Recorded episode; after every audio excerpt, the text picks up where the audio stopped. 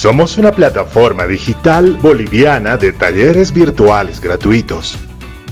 Muy buenas tardes a todos, mi nombre es Daniela Cabrera, soy la directora de la Escuela de Género y Desarrollo. En abril de 2020, gracias al apoyo de Samuel Doria Medina, se creó la Escuela de Género y Desarrollo con el objetivo de capacitar a hombres y mujeres en temáticas de género y desarrollo. Buenas noches a ti, Daniela, a la doctora Acevedo y a las miles de personas que se conectan cada martes en los cuales abordamos temas sobre salud, género y desarrollo humano, y se realizan cada martes a través de Zoom y Facebook Live, donde profesionales de gran trayectoria nacional e internacional exponen sus temas y responden las preguntas de los asistentes. Muy bien, primero agradecer la invitación eh, de esta gran iniciativa de género y desarrollo OPS OMS va a estar siempre a disposición para apoyar. Muchísimas gracias eh, por la confianza, por la oportunidad de compartir con ustedes algunos aspectos eh, claves del control. Muchísimas gracias Daniela, este taller es fabuloso, la cantidad de personas me sorprende y soy muy agradecido de captar la atención de tanta cantidad de gente. Gracias Daniela, gracias a todos por estar presentes en esta tarde con un tema que es altamente importante para nuestra salud física y emocional. Buenas noches a todos los participantes que nos escuchan desde sus hogares. Con un promedio de 5.000 personas que participan en cada taller, conectados desde todo el país y también desde el exterior. Muchas gracias, doctora por sus consejos y su orientación. Este trabajo que vienen realizando eh, muy bueno. Vengo participando desde un, ya un buen tiempo en estos talleres y quiero decir que es muy bueno. Eh, he aprendido bastante y mis felicitaciones desde Paraguay. Nada más eso y un total de más de 400.000 inscritos en 100 talleres realizados. Contamos con una gran comunidad digital en nuestra web, Facebook, Instagram, YouTube, Spotify, WhatsApp y Telegram, de la que también puedes ser parte, siguiéndonos y suscribiéndote para enterarte de todos nuestros talleres e informarte con temas que te interesan. En la Escuela de Género y Desarrollo Estamos convencidos de que con educación Bolivia puede.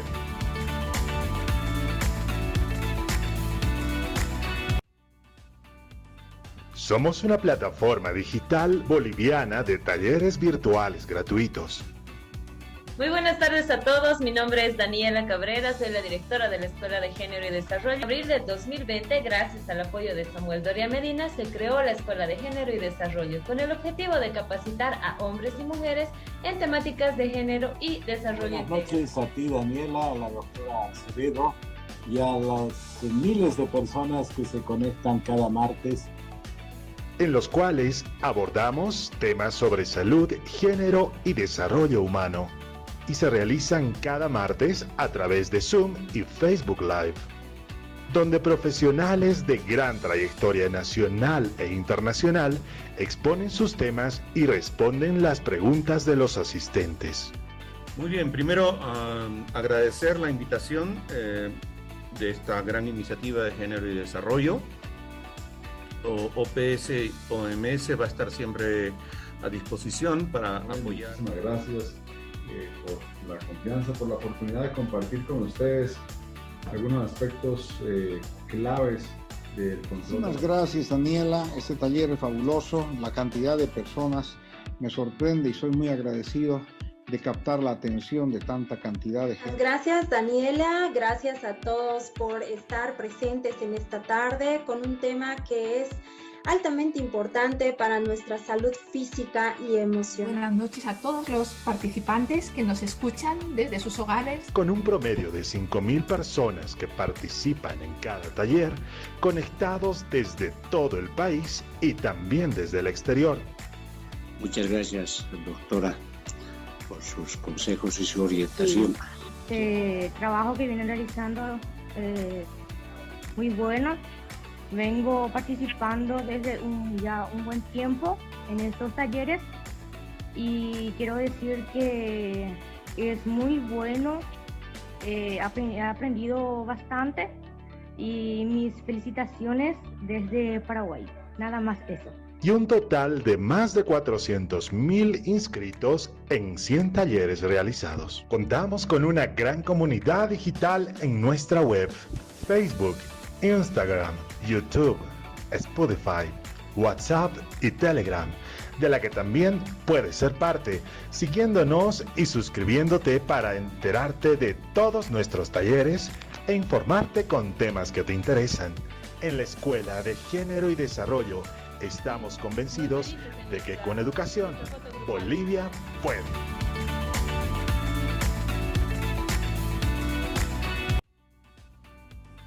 Somos una plataforma digital boliviana de talleres virtuales gratuitos muy buenas tardes a todos, mi nombre es Daniela Cabrera, soy la directora de la Escuela de Género y Desarrollo. En abril de 2020, gracias al apoyo de Samuel Doria Medina, se creó la Escuela de Género y Desarrollo con el objetivo de capacitar a hombres y mujeres en temáticas de género y desarrollo. Buenas noches a ti, Daniela, a la doctora Acevedo y a las miles de personas que se conectan cada martes en los cuales abordamos temas sobre salud, género y desarrollo humano y se realizan cada martes a través de Zoom y Facebook Live, donde profesionales de gran trayectoria nacional e internacional exponen sus temas y responden las preguntas de los asistentes.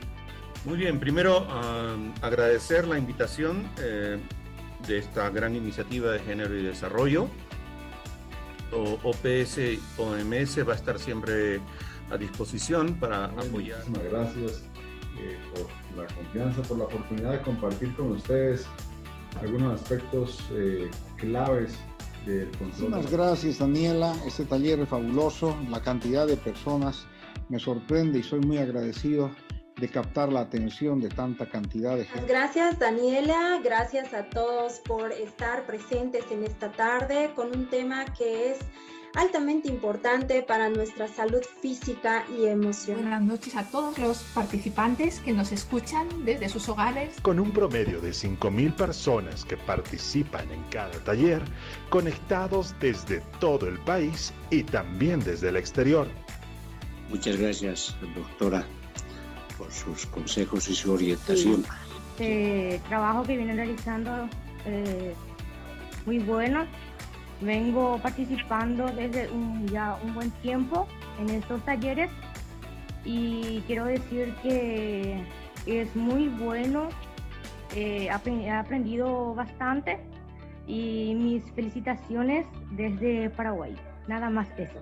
Y un total de más de 400.000 inscritos en 100 talleres realizados. Contamos con una gran comunidad digital en nuestra web, Facebook, Instagram, YouTube, Spotify, WhatsApp y Telegram, de la que también puedes ser parte, siguiéndonos y suscribiéndote para enterarte de todos nuestros talleres e informarte con temas que te interesan. En la Escuela de Género y Desarrollo estamos convencidos de que con educación Bolivia puede.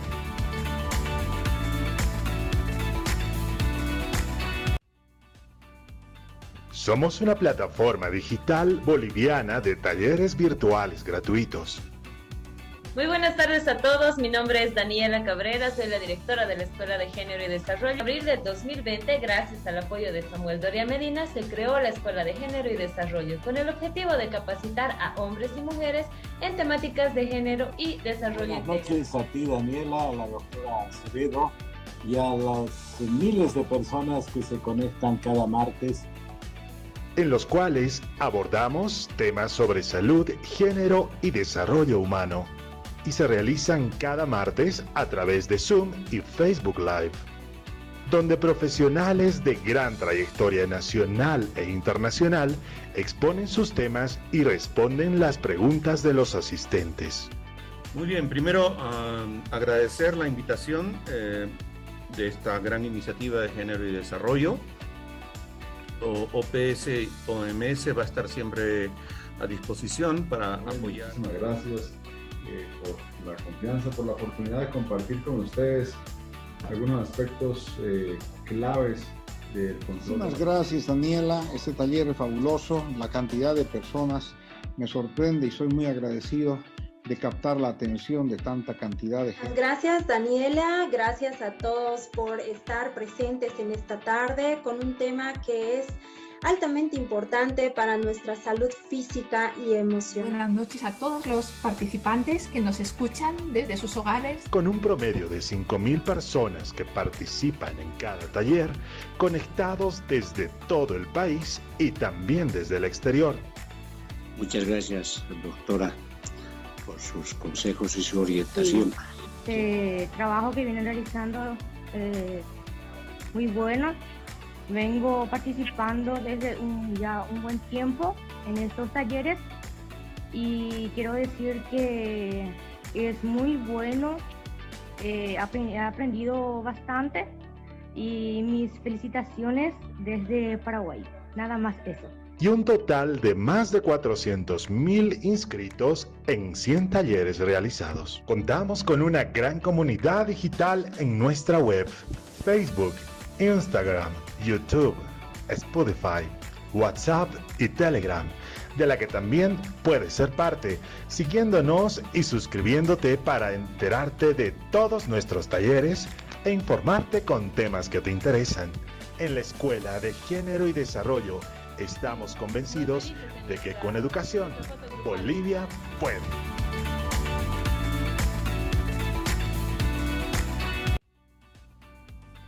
Somos una plataforma digital boliviana de talleres virtuales gratuitos muy buenas tardes a todos, mi nombre es Daniela Cabrera, soy la directora de la Escuela de Género y Desarrollo. En abril de 2020, gracias al apoyo de Samuel Doria Medina, se creó la Escuela de Género y Desarrollo con el objetivo de capacitar a hombres y mujeres en temáticas de género y desarrollo. Buenas noches a ti, Daniela, a la doctora Acevedo y a las miles de personas que se conectan cada martes en los cuales abordamos temas sobre salud, género y desarrollo humano y se realizan cada martes a través de Zoom y Facebook Live, donde profesionales de gran trayectoria nacional e internacional exponen sus temas y responden las preguntas de los asistentes.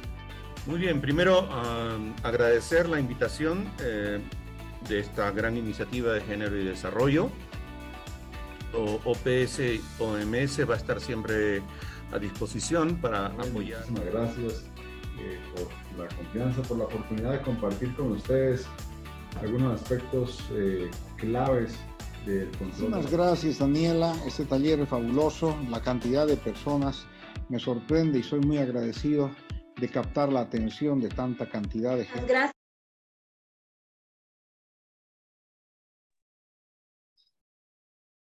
Muy buenas tardes a todos. Mi nombre es Daniela Cabrera Guillén, soy la directora de la Escuela de Género y Desarrollo y quiero enviarles un cordial saludo desde la ciudad de Cochabamba, Bolivia, y agradecerles a todos ustedes por ya estar conectados con nosotros. No queremos iniciar sin antes recordarles que en abril del 2020, con mucho esfuerzo, creamos un espacio virtual llamado Escuela de Género y Desarrollo, con el objetivo de informar y orientar a mujeres y hombres para que estos fortalezcan sus conocimientos en temáticas de género, salud y desarrollo integral. Gracias a muchos profesionales con una destacable trayectoria y alto sentido de responsabilidad social, fue posible llegar con este su espacio virtual a miles de hogares dentro y fuera de Bolivia. Vimos con mucha satisfacción que la voz de expertos en diferentes especialidades, quienes de forma desinteresada y voluntaria cada martes comparten sus conocimientos para informar y orientar a gente que realmente lo necesita. Juntos y con mucho orgullo hemos llegado al taller número 131 con más de 483 mil participantes de diferentes departamentos de nuestro país, como también del extranjero. Gracias a todos por confiar en este su espacio.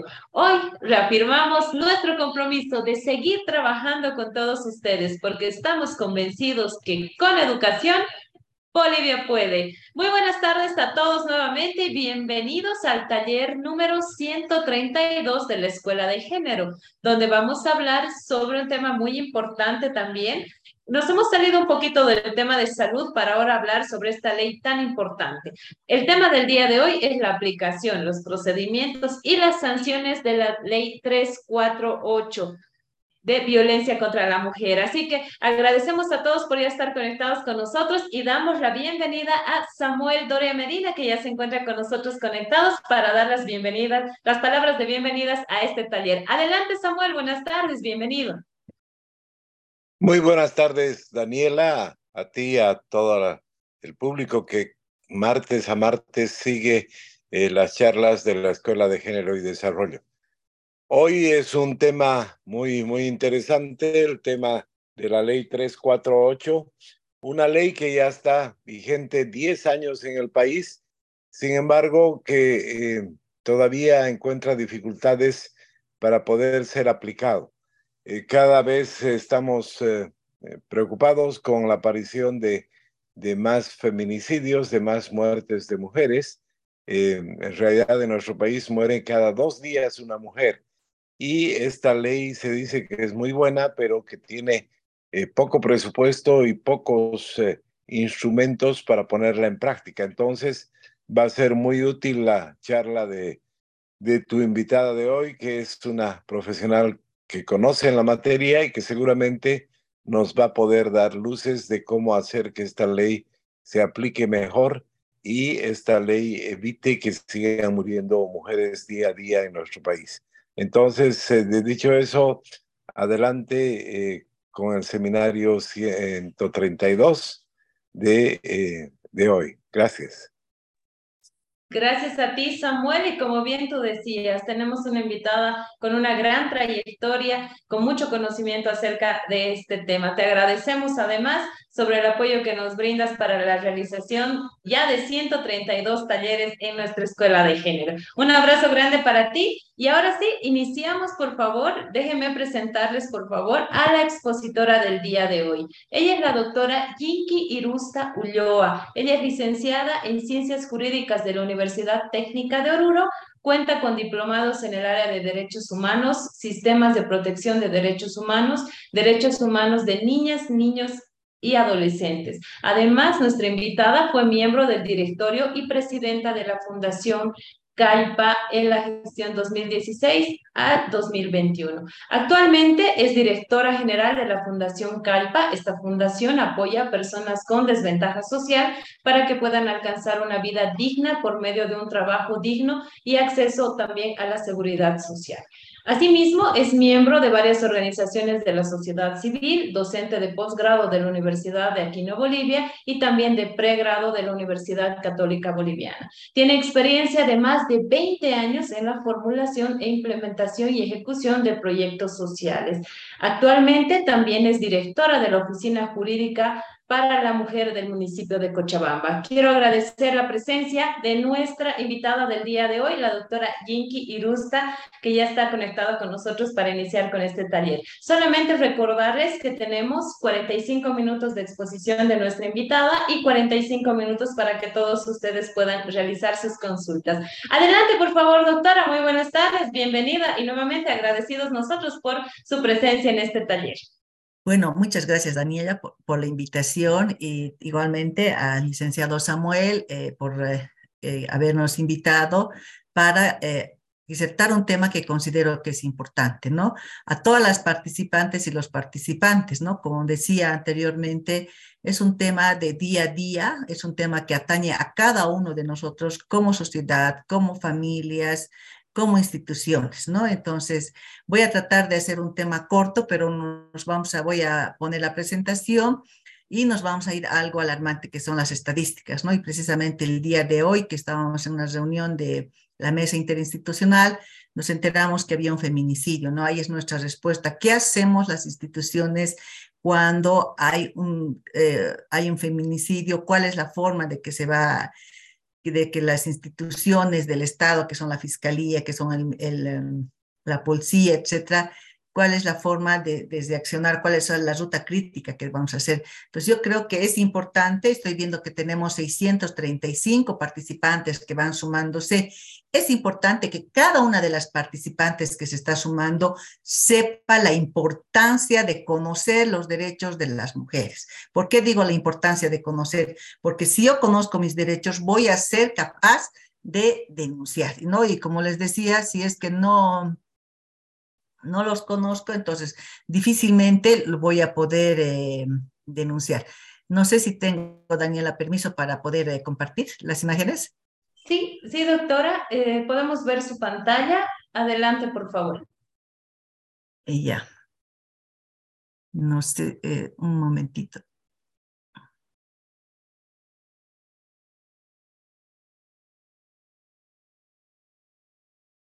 Está, ¿Están viendo la que estoy compartiendo? Sí, en este momento podemos ver su pantalla.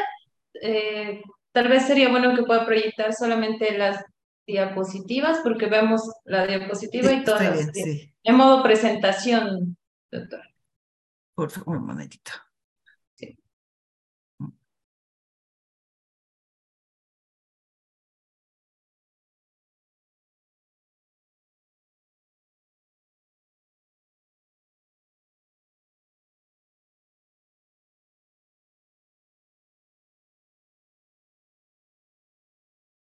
Ahora sí. ¿Estamos ya, no, por favor? Ahora sí. Adelante, por favor. Bueno, he querido, he querido empezar nuestra presentación con datos estadísticos, ¿no? Y los datos estadísticos dicen que una mujer es asesinada cada dos horas en América Latina por el solo hecho de ser mujer. En la hora que nosotros estemos hablando del tema tan importante que es de violencia, vamos a ver que una mujer está siendo asesinada, una mujer está siendo eh, terminando su vida en manos de su agresor, que generalmente es su pareja. La tasa, dice, es de 1.6 por cada 100.000 habitantes en América Latina, que es la segunda región más letal para las mujeres después de África. Este es un informe de las Naciones Unidas del año 2018. En este mismo eh, reporte se revela que 137 mujeres son asesinadas cada día en el mundo por un miembro de su familia y que dos de cada tres asesinatos de mujeres son cometidos por sus parejas o alguien de su familia. El año 2018, 3.529 mujeres fueron asesinadas por razón de su género. De acuerdo con la Comisión Americana para eh, eh, América Latina y el Caribe, CEPAL, Brasil y México presentan el mayor número de casos en la región en la ausencia de justicia, que es el común denominador en un desangre que no para. Los nuevos datos de la ONU, eh, de Mujeres además confirman que la violencia contra las mujeres se ha incrementado durante la pandemia COVID-2019, ¿no? Eh, otro dato que es importante que digamos que una de cada tres mujeres en el mundo sufre violencia física o sexual desde que es muy joven.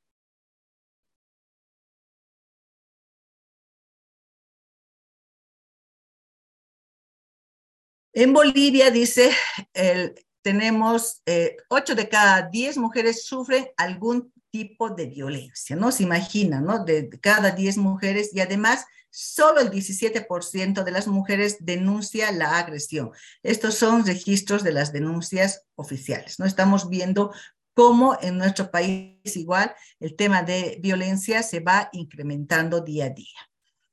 Según datos de la CEPAL, igual del 2019, los países con más violencia letal, con un promedio de más de 100 casos por año, fueron Brasil, Argentina, El Salvador, Honduras, Guatemala, Perú, República Dominicana y Bolivia.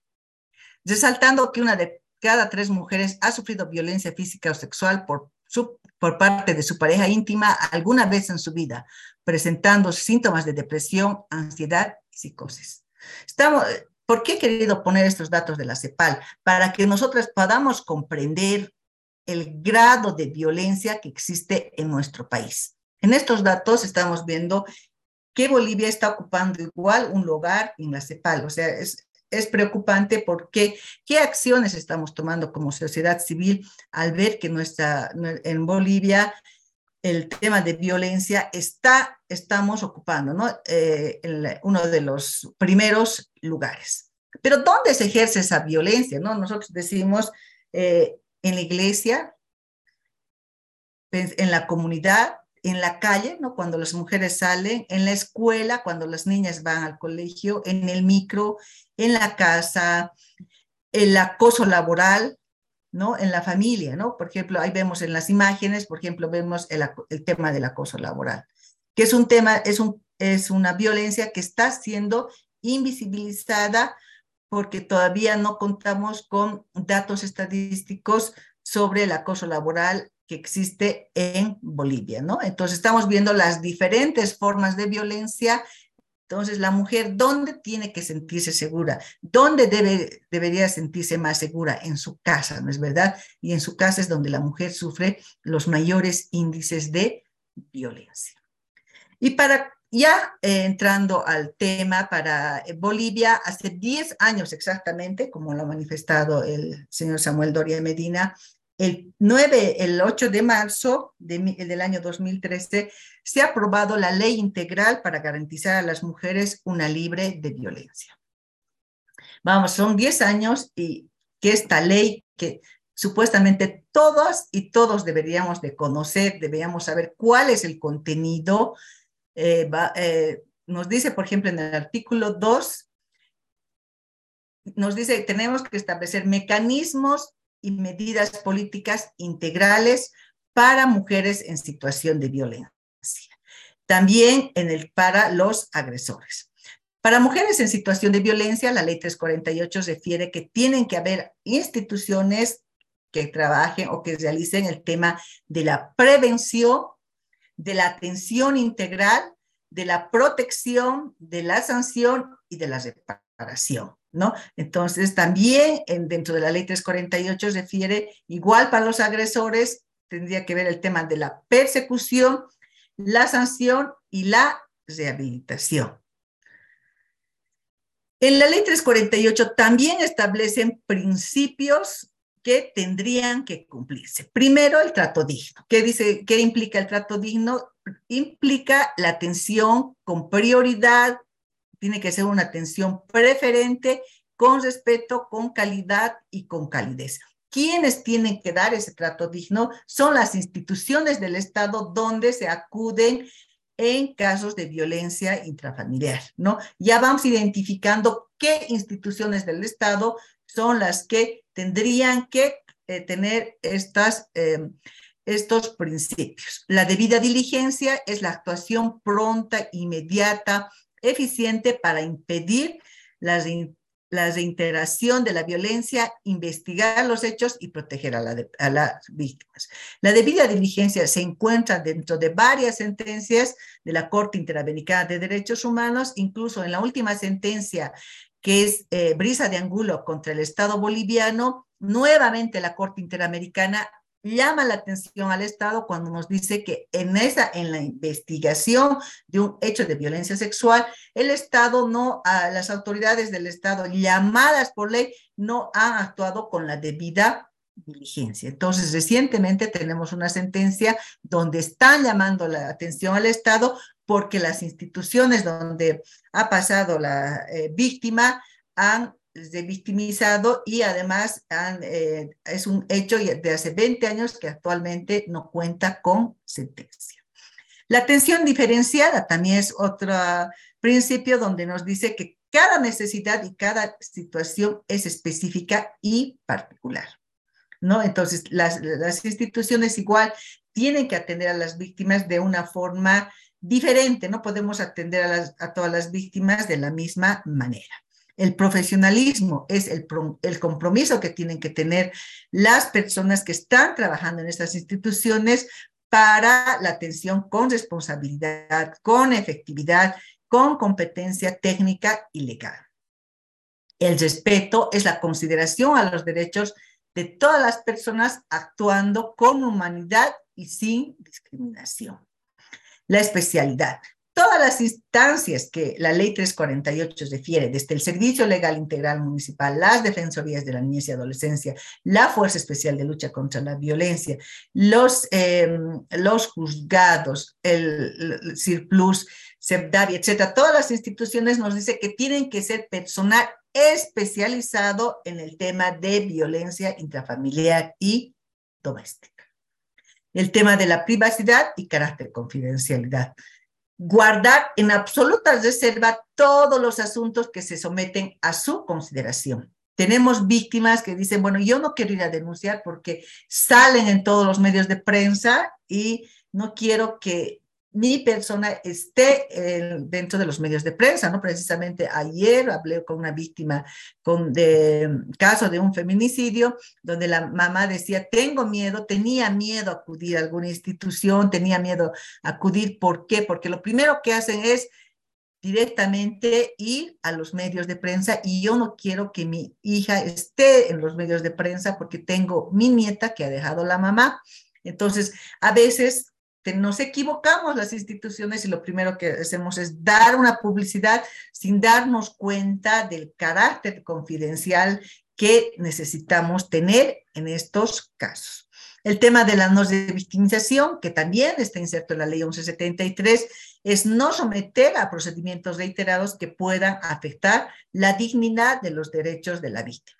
Voy a volver a poner en consideración la sentencia de la Corte Interamericana, eh, Brisa de Angulo versus el Estado boliviano, donde la víctima ha sido victimizada y ha sido sometida a exámenes médicos forenses que no correspondían, ¿no? Porque le han hecho en primera instancia una vez delante de los, incluso de los estudiantes, según nuevamente han dicho, no hay violencia sexual, hay que volver a hacer un examen de médico forense. Entonces, vemos, vamos viendo cómo el sistema va revictimizando a la víctima. Y nuevamente, la Corte Interamericana ha llamado la atención al Estado boliviano precisamente porque ha visto que a las víctimas niñas, porque entonces la víctima era niña, van revictimizando sin considerar su edad ni su interés superior.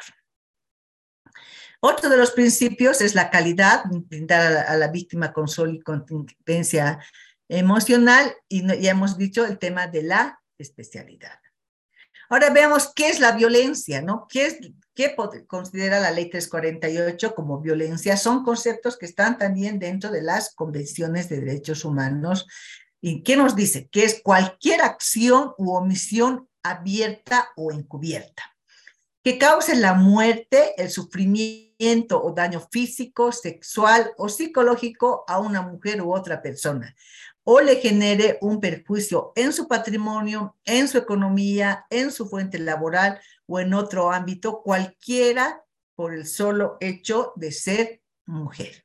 ¿No? Entonces, este concepto que está dentro de la ley 348 está refiriéndose a varias causas, ¿no? Por ejemplo, el tema de la muerte se ha incorporado con la ley 348 el feminicidio, el daño físico, las lesiones que están o que aparecen en el cuerpo, la violencia sexual, el daño psicológico, que es un daño invisible, pero sí afecta tremendamente a las mujeres, que incluso llevan llegan a tomar una determinación, como a veces las mujeres eh, eh, se quitan la vida porque ya no pueden con tanto sufrimiento, o eh, el tema eh, eh, económico, ¿no? no le, por omisión no le voy a dar asistencia familiar, voy a poner mis bienes a nombre de mi abuela, a nombre de mi mamá, de mi papá, etcétera, etcétera, porque no quiero que mi pareja tenga nada, ¿no? O sea, es también otra de las que se ha incorporado en la ley 348 el tema de la violencia patrimonial.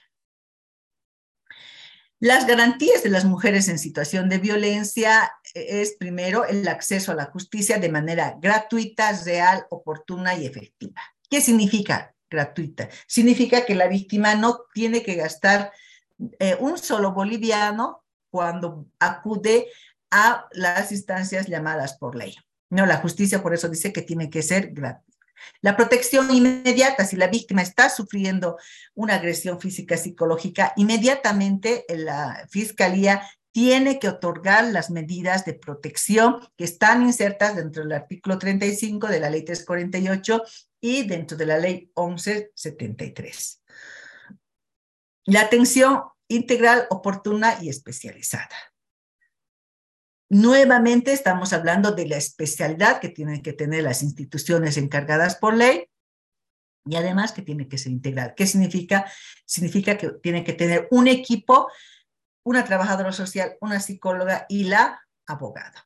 El acceso a la información clara y, eh, completa significa que yo como funcionaria tengo que decir, eh, quiero saber qué está de mi caso, no vaya a llamarle a su abogado, eso no es tener un acceso a la información completa. A la víctima tenemos la obligación de nosotros explicarle en qué está su caso, pero lamentablemente eh, ahí están las garantías y permítame decirles con absoluta certeza que son 10 años y todavía no estamos cumpliendo estas garantías. La orientación y asistencia jurídica inmediata, gratuita y especializada. Es las 10 de la noche, vuelva mañana, pero si no tiene nada, eh, mejor vuelva pasado. ¿No? Entonces, eh, hay violencia psicológica y estamos a un paso del feminicidio, como ha ocurrido varios casos que han ido a denunciar y como no tenía ni un solo rasguño, pero tenía amenazas de muerte, le han despachado a su casa y la víctima no ha podido volver porque ya había muerto en manos de su agresor. También habla de la protección de su dignidad e integridad, evitando la victimización y el maltrato. No, no puede decir, yo no puedo ir a, una institución y decir, es, preguntar a una niña, ¿estás segura que está, vas a denunciar a tu papá? Tu papá eh, ha sido su agresor sexual y dice, tú sabes que por tu culpa puede ingresar tu papá a la cárcel. Entonces, ¿qué estamos haciendo ahí? Estamos victimizando, estamos produciendo un daño a una víctima. Si un funcionario del Estado realiza, entonces no estamos protegiendo a la averiguación de la verdad, ¿no? Tenemos la obligación de averiguar y también tenemos que trabajar el tema de la recuperación física y psicológica de la la nueva ley 348 ha eh, incorporado nuevos tipos de violencia, lo vamos a dividir por la naturaleza, en el ámbito que se produce y por los derechos afectados. Por la naturaleza tenemos la violencia física, psicológica, sexual, económica y patrimonial. En el ámbito que se produce tenemos la denuncia, la violencia familiar, laboral, institucional, educativa dentro del ámbito de salud, mediático, político, social y cultural. Por los derechos que están afectados tenemos la dignidad, honra y nombre, los derechos sexuales y reproductivos, y los derechos sexuales. Entonces, ah, ya, ya hemos desgranado, desglosado cuáles son las nuevas formas de violencia que están insertas en, el, en la ley 348, específicamente en el artículo 7, donde nos están dando 16 nuevas formas de violencia. También la ley 348 habla de políticas públicas y criterios de políticas públicas en el ámbito educativo, en el ámbito de salud, en el ámbito laboral y en el ámbito comunicacional. Estos también ah, nos habla de la atención y mecanismos de protección, ¿no? ¿Quiénes están en estos mecanismos de atención? Son los servicios eh, de atención integral, las casas de acogida y refugio temporal, ¿no? es, la, es donde las víctimas acuden cuando han sufrido violencia. También habla de las casas comunitarias que están dentro de, los, eh, algún municipio, las medidas de protección, las promotoras comunitarias que se están formando para dar un apoyo a otra víctima y también habla de la rehabilitación de los agresores. En la ley 348 también se refiere los mecanismos de persecución y sanción. Todas las instituciones nos dice que tienen que contar con un equipo interdisciplinario y nuevamente habla de la palabra especializado. También nos dice que la violencia no se puede conciliar, o sea, habla está prohibido y solamente nos dice la excepción, que significa que solamente una vez y además sea la víctima la que dice yo voy a conciliar. Yo como funcionaria o de la policía o del SLIM o de cualquier otra instancia no puedo, bueno señora, ¿por qué no concilia? Mire, su esposo está llorando, perdónenle. No puedo hacer eso porque solamente la ley 348 es, me da un privilegio a las víctimas, solo a, a solicitud de las víctimas.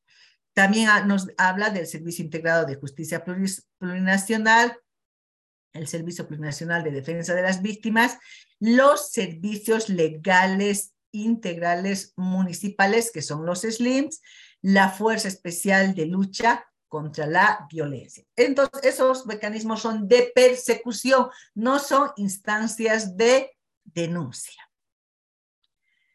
Los mecanismos de persecución y sanción tienen que ser la investigación de oficio, los certificados médicos que tengo, pueden ser homologados por los médicos del IDIF, que significa que cuando yo voy a un médico, voy a la caja, etcétera, si digamos estoy yendo con golpes, yo puedo presentar ese certificado médico y puedo hacer homologar.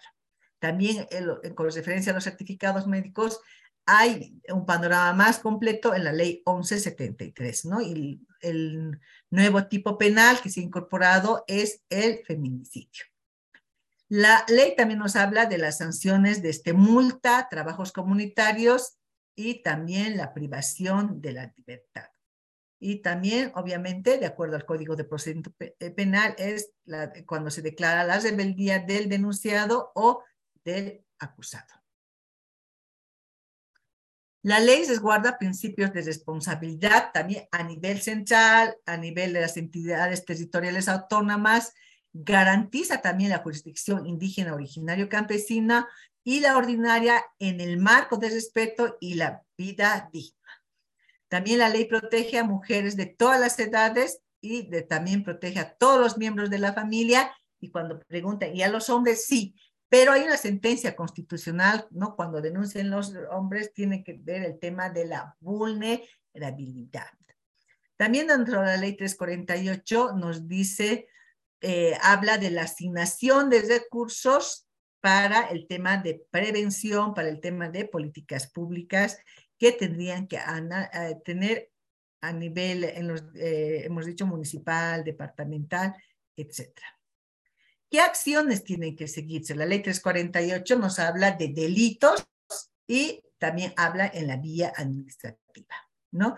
¿Cuáles son los delitos? Los que van en la vía penal, el tema de la vía administrativa eh, están también dentro de la ley del 348, eh, eh, por ejemplo, el acoso laboral que voy a denunciar en la vía administrativa al Ministerio de Trabajo.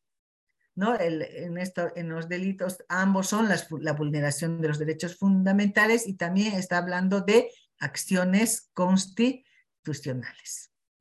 El artículo 252 habla del feminicidio, ¿no? que es un de, este delito consiste en quitar la vida a la mujer como consecuencia de ciertas circunstancias en el que el autor hubiera mantenido una relación de pareja con la mujer o ella se hubiera negado a sostenerla o que la mujer se, se encontraba embarazada o que existe una relación de subordinación, dependencia, amistad, trabajo, compañerismo con el autor, que la mujer se encontrase en situación de vulnerabilidad respecto al autor, como violencia familiar o doméstica, violencia económica, violación, y hubiera sido cometida eh, como parte de delitos o desafíos culturales, ¿no? La pena es de 30 años sin derecho a indulto, ¿no? Son nueve causales con referencia al tema de, de feminicidio. Este, eh, nuevamente vemos el tema de la privación de libertad, los días multa y trabajo, eh, trabajos en beneficios de la comunidad, de acuerdo al hecho de violencia que ha sido denunciado. Entonces, ¿cómo vamos a atender? ¿cómo se debe atender la violencia? Nos dicen los servicios de la, de la atención integral, tienen que hacer, tienen que desarrollar programas, servicios gratuitos destinados no solamente a la atención, también nos están hablando del tema de la prevención y rehabilitación de mujeres en situación de violencia. ¿Quiénes son los responsables?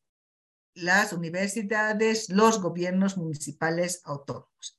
La, crea las casas de acogida también y que tienen que además tener personal multidisciplinario ¿Quiénes son los responsables? Entidades territoriales autónomas, gobiernos regionales, municipales, autoridades indígenas originarios.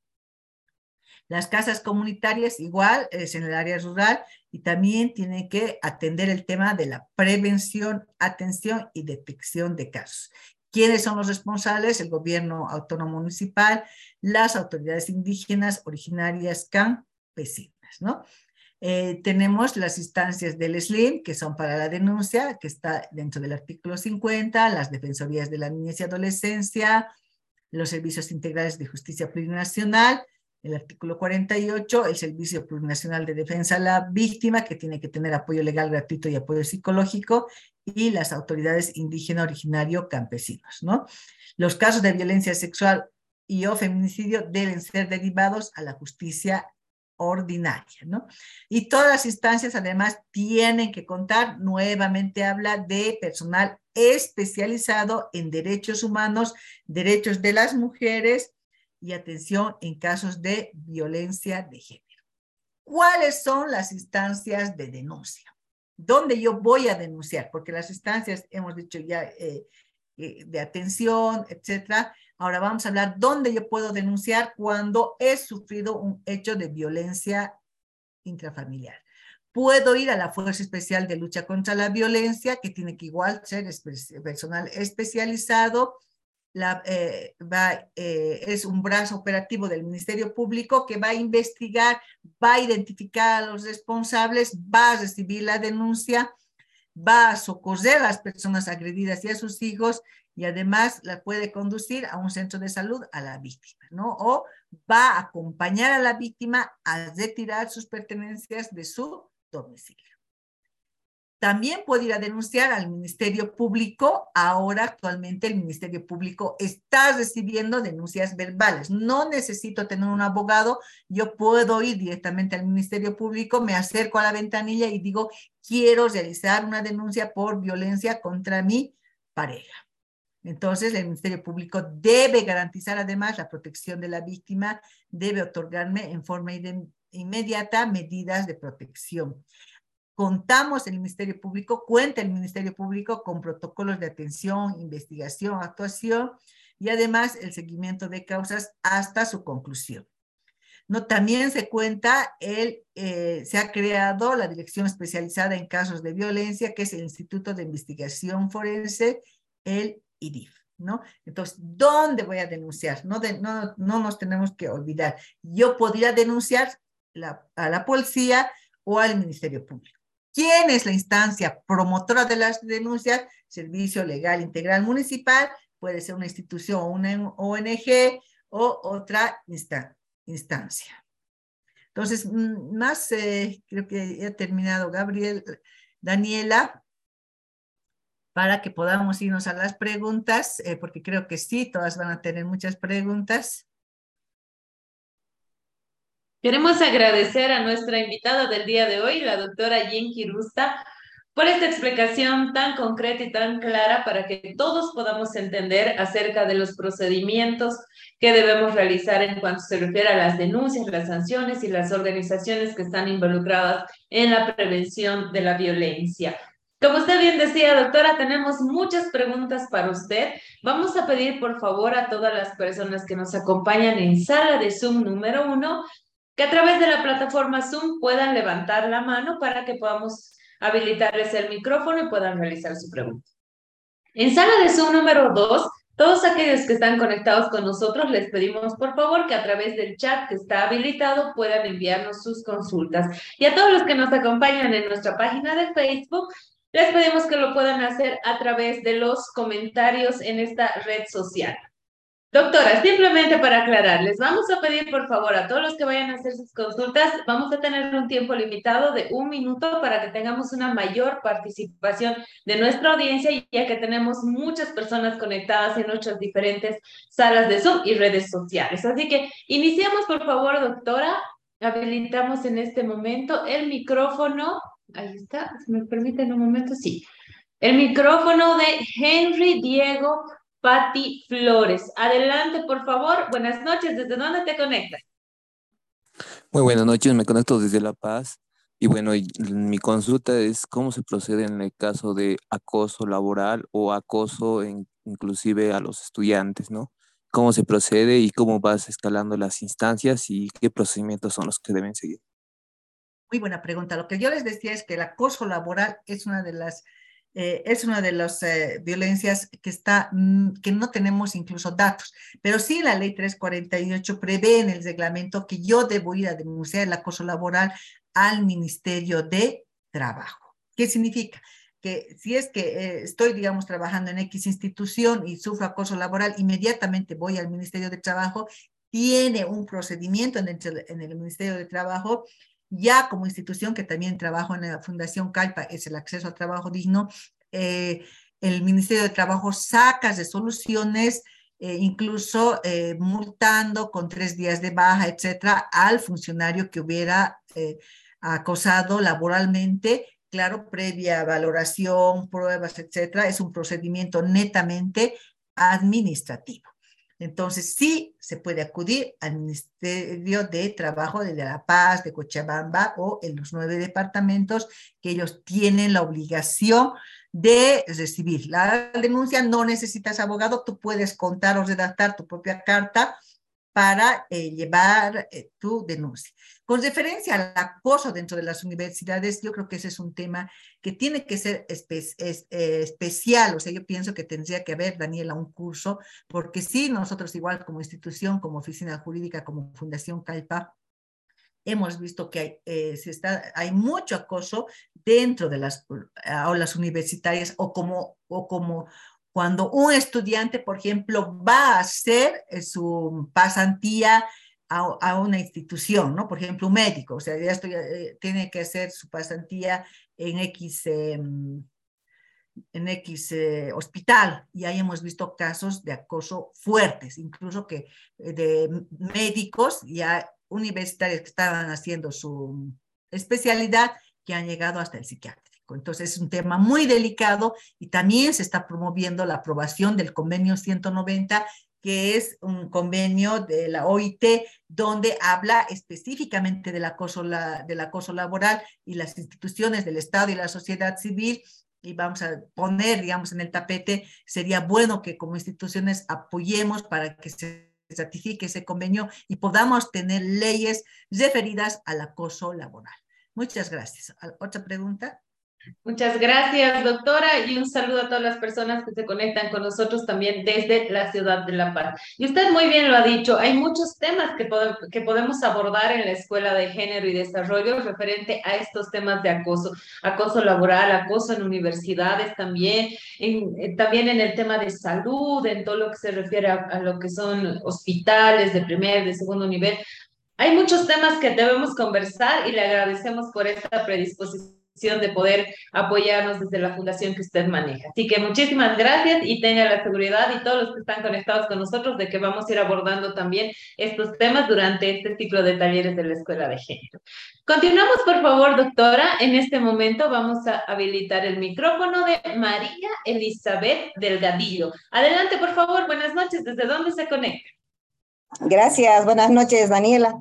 Eh, estoy en Cochabamba, eh, muchas gracias también a la licenciada. Es, mi pregunta es, bueno, ella habló del, de la conciliación. Es, mi pregunta es, ¿es una ley, es un decreto o qué es la conciliación? Porque generalmente uno se presenta a hacer una denuncia y lo primero que le dicen es conciliación. También decía la licenciada que a mucha gente ya no llega después de la conciliación a, a otra cita porque ya la mataron o ya la hicieron desaparecer. Eh, mi pregunta es si se puede hacer desaparecer esa bendita conciliación.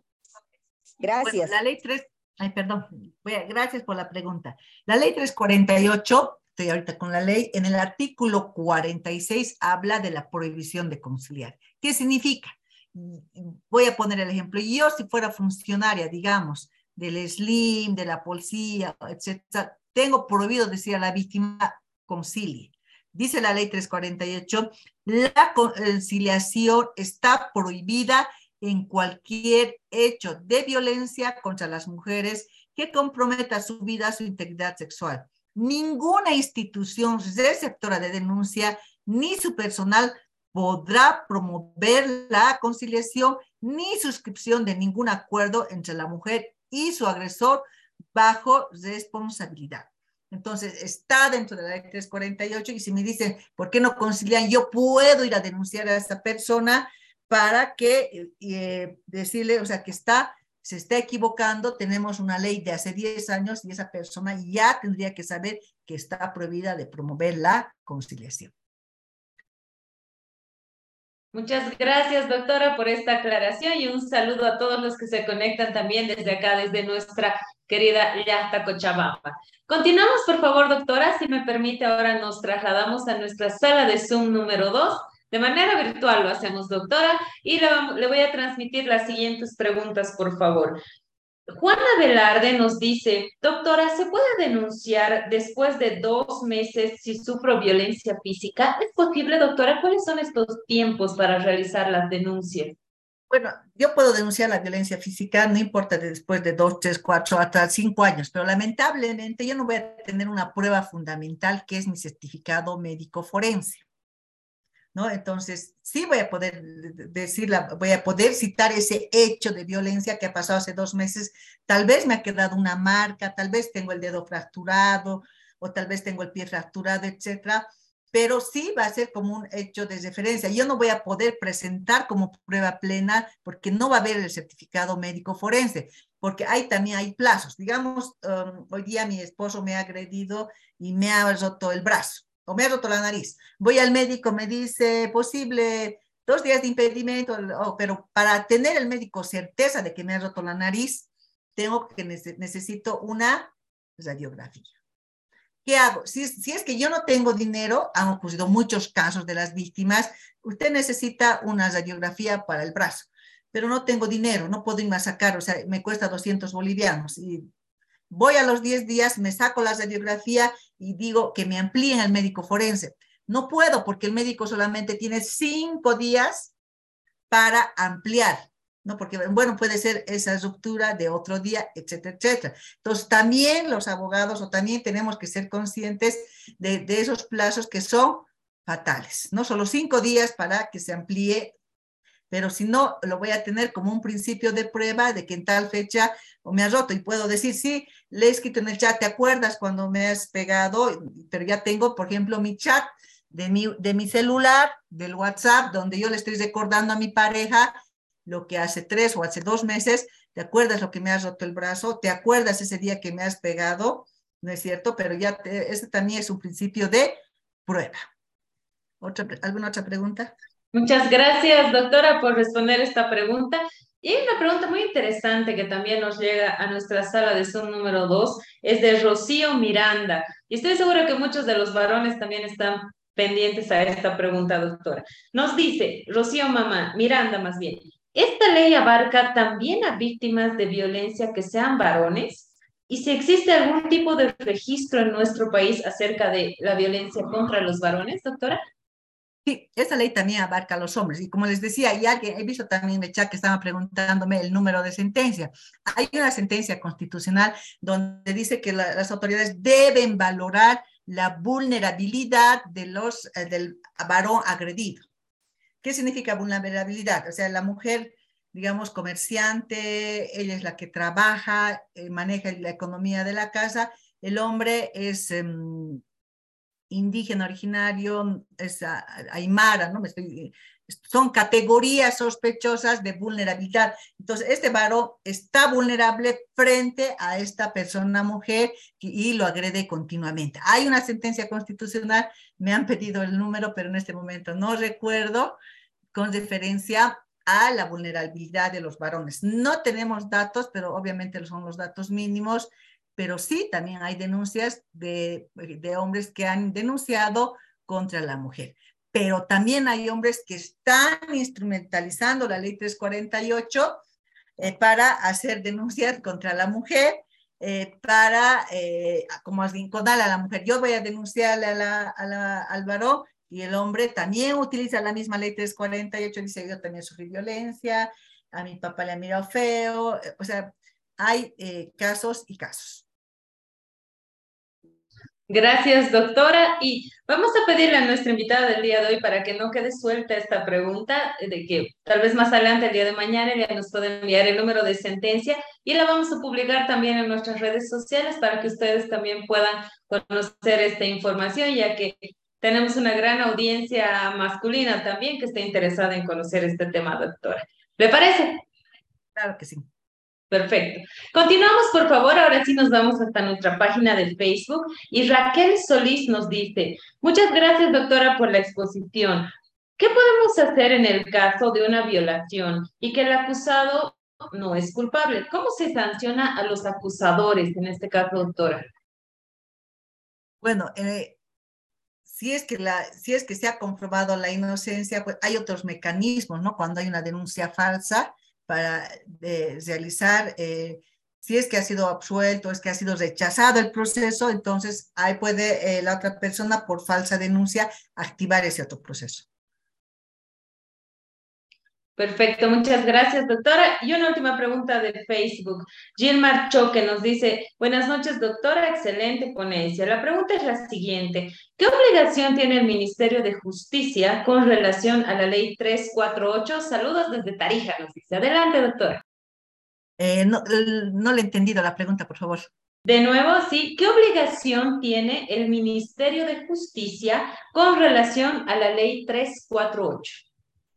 Bueno, Dentro de la ley 348, danos las diferentes eh, obligaciones de todas las instancias a nivel nacional, eh, gubernamental. Eh, con referencia al Ministerio de Justicia, es el ente rector, ¿no es cierto? es, el ente rector y ahorita justo estoy con mi, ley queriendo ver específicamente, pero sí es el ente rector y precisamente nos han convocado el año pasado al Ministerio de Justicia para una posible modificación de la ley 348. Incluso hay un grupo de las ciudadanas, señoras Bartolinas, que han presentado la modificación al Ministerio de Justicia de la ley 348. Entonces, sí, eh, es eh, el ente rector encargado de, eh, de ver que se cumplan con todo lo que se ha dispuesto en la ley 348, específicamente en los temas de prevención, en los temas de atención, etcétera, etcétera. Muchas gracias, doctora. Continuamos, por favor. Eh, perdón, es el, artículo 16, específicamente lo que les decía, es el ente rector, está en el artículo 16 de la ley 348 con referencia a lo que les, bueno, es lo que les dije. Pero para mayor precisión, le digo, es en el artículo 16 de la ley 348. Muchas gracias, doctora. Continuamos, por favor. Y tenemos otra pregunta de Facebook. Mariam Ábalos nos dice, en caso de que la mujer esté sufriendo de violencia económica, para que mi denuncia pueda ser tomada en cuenta, ¿qué debo alegar o qué indicios se debe presentar en el SLIM, doctora? Hablamos de violencia económica, si nos puede aclarar, por favor. Bueno, el tema de violencia económica son pocos los casos que han, eh, han se han llevado adelante o han, han tenido una acusación o una imputación en el caso de violencia económica. ¿Qué debo demostrar? ¿No? Primero debo demostrar que esa persona no me está dando asistencia familiar. Ya tengo una asistencia familiar fijada, ¿no? Entonces no me está dando una, asistencia, una asistencia eh, familiar que también es, es, por omisión, ¿no? Entonces yo tengo tres o cuatro hijos y no me está proveyendo el tema de la asistencia familiar, ¿no? Entonces, el tema de violencia económica, como les digo, nosotros igual como institución hemos denunciado, pero no hemos tenido, digamos, eh, no hemos tenido, digamos, una respuesta, ¿no? Eh, la violencia económica está también de mano con la, con la violencia patrimonial. O sea, ¿cómo voy a demostrar? Voy a demostrar, en esta casa vivo cinco años, he comprado con mi esposo, tengo aquí mi documento de venta, pero no hemos hecho registrar a nombre de mi, de, mi esposo y el mío porque mi esposo había hecho otro documento y ha hecho registrar solo a, su nombre. ¿no? Entonces estoy comprobando con un documento que he firmado hace cinco años. Hemos, eh, hemos comprado este auto y está a nombre de la hermana de mi esposo y qué hermana te va a prestar toda la vida su auto, digamos. ¿no? Entonces hay formas, ¿no? Para de todo, de hecho, para cada forma de violencia hay formas de denunciar, o sea, hay formas de acreditar la violencia pero como les digo, eh, tiene que ser específico, ¿no? Tiene que ver el daño que se ha ocasionado con esa acción. Muchas gracias, doctora, por esta orientación, que estoy segura que es de mucha utilidad para todos los que están conectados con nosotros. Continuamos, por favor, retornamos a sala de Zoom número uno y habilitamos el micrófono de Lidia Jimena Velarde Pérez. Adelante, por favor, Lidia, buenas noches. ¿Desde dónde se conecta? Nuevamente, por favor, con Lidia Jimena Velarde Pérez. A ver, ahí estamos. Lidia Jimena Velarde Pérez. Adelante, por favor, Lidia. Buenas noches. ¿Desde dónde se conecta? Desde Santa Cruz. Buenas noches. Quiero preguntar, por favor, este, la doctora que está dando el taller mencionó que, que se había cuestionado la forma de atención en el área de psicología para la persona que ha sido abusada sexualmente, ¿no? Donde este, se ha cuestionado la forma de atender de, del médico forense, ¿no? Donde habían participantes de, de o sea, participantes, ¿no? Estudiantes, ¿no? Comenta que se ha sido observado. Ahora mi pregunta es si es que esa forma de atender va a seguir llevándose así o hay una nueva forma de atención. Eh, bueno, gracias por la pregunta. Ese caso de brisa de ángulo contra el Estado boliviano es hace, de hace 20 años. El delito se ha cometido hace 20 años y hace 20 años, cuando una víctima o una niña iba al médico forense, el médico forense tenía cinco estudiantes que veían cómo hacía el médico. Ya hemos cambiado, o sea, felizmente eh, ha ido, se han dado cuenta que ese era un acto de victimización para las niñas, ¿no? Entonces, como les digo, se ha ido modificando, pero sí eh, ha llamado la atención la Corte Interamericana al Estado de Bolivia. Muchas gracias, doctora, por esta aclaración y un saludo también a Lidia Velarde, que se ha conectado con nosotros desde el oriente boliviano, desde Santa Cruz. Y a través de ella un saludo a todos los que están conectados desde este departamento. Continuamos, por favor, habilitamos el micrófono de Saraí Rodríguez Álvarez. Adelante, por favor, Saraí, buenas noches. ¿Desde dónde te conectas? Buenas noches, eh, me conecto desde Santa Cruz.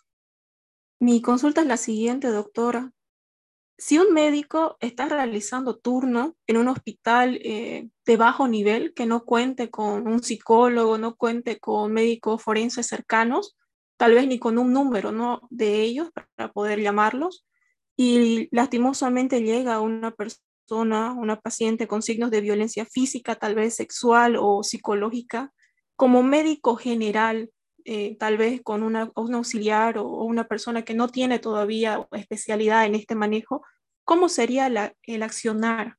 ¿Qué podríamos hacer? Gracias. Bueno, los, eh, sí, justamente eh, los médicos no pueden alegar desconocimiento, ¿no? Porque tanto de la ley hay protocolos de atención a víctimas de violencia sexual para el sistema tema de salud, hay protocolos y hay fichas de referencia y contrarreferencia también para el sector de salud en casos de violencia intrafamiliar y doméstica. Entonces, los médicos no tienen que alegar desconocimiento, es su obligación. Cuando una persona víctima de violencia acude a un centro hospitalario, tiene la obligación de llamar inmediatamente a la, a la policía para que ya eh, coordine o haga la denuncia respectiva o se tome las acciones. No puede decir, bueno, desconozco, eh, no sé, ha venido toda golpeada, pero como no conozco, me lavo las manos. No, no puede hacer eso porque hay, hay, hay capacitaciones continuas que se están dando a los, eh, a los centros de salud. Hay, eh, como les decía, hay las fichas de referencia y contrarreferencia, protocolos de atención para víctimas en casos de incluso de aborto, etcétera. Entonces, no pueden alegar desconocimiento. Muchas gracias, doctora, por esta aclaración y a tomar en cuenta, por favor, ya que tenemos una gran audiencia también en la Escuela de Género, que son personas que trabajan en el sector de salud. Así que, por favor, tomar en cuenta esta recomendación. Saludos hasta Santa Cruz también nuevamente. Continuamos, doctora. Vamos a habilitar ahora el micrófono de Jessica Paola Montalbán. Adelante, por favor. Jessica, buenas noches. ¿Desde dónde se conecta, por favor? Muy buenas noches, eh, muy bonita la charla, doctora. Yo me conecto desde Santa Cruz. Eh, mi pregunta es, eh, por ejemplo, una persona que va y denuncia a la FELCB y luego le hacen las directrices en el Ministerio Público.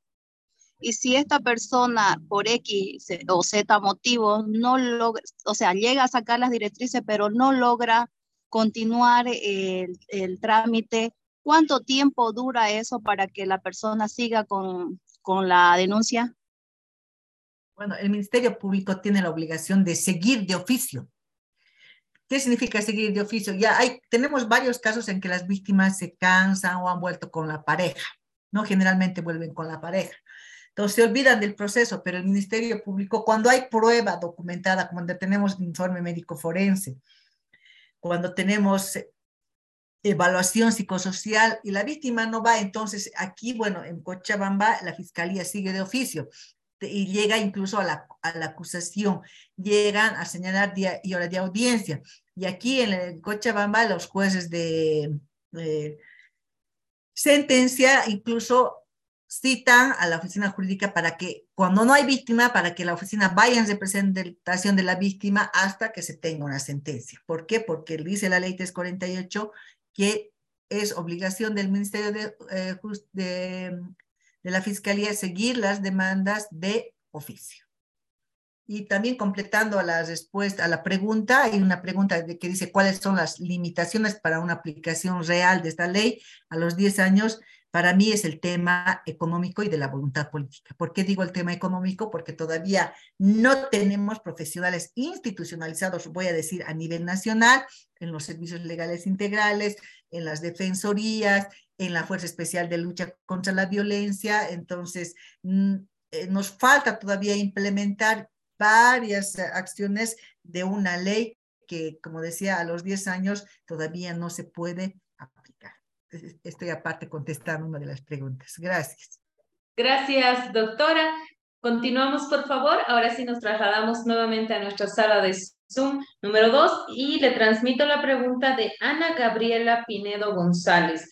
Nos dice, doctora, ¿hay alguna normativa para el acoso cibernético, amenazas por amenazas y seguimientos a las víctimas por fotografías?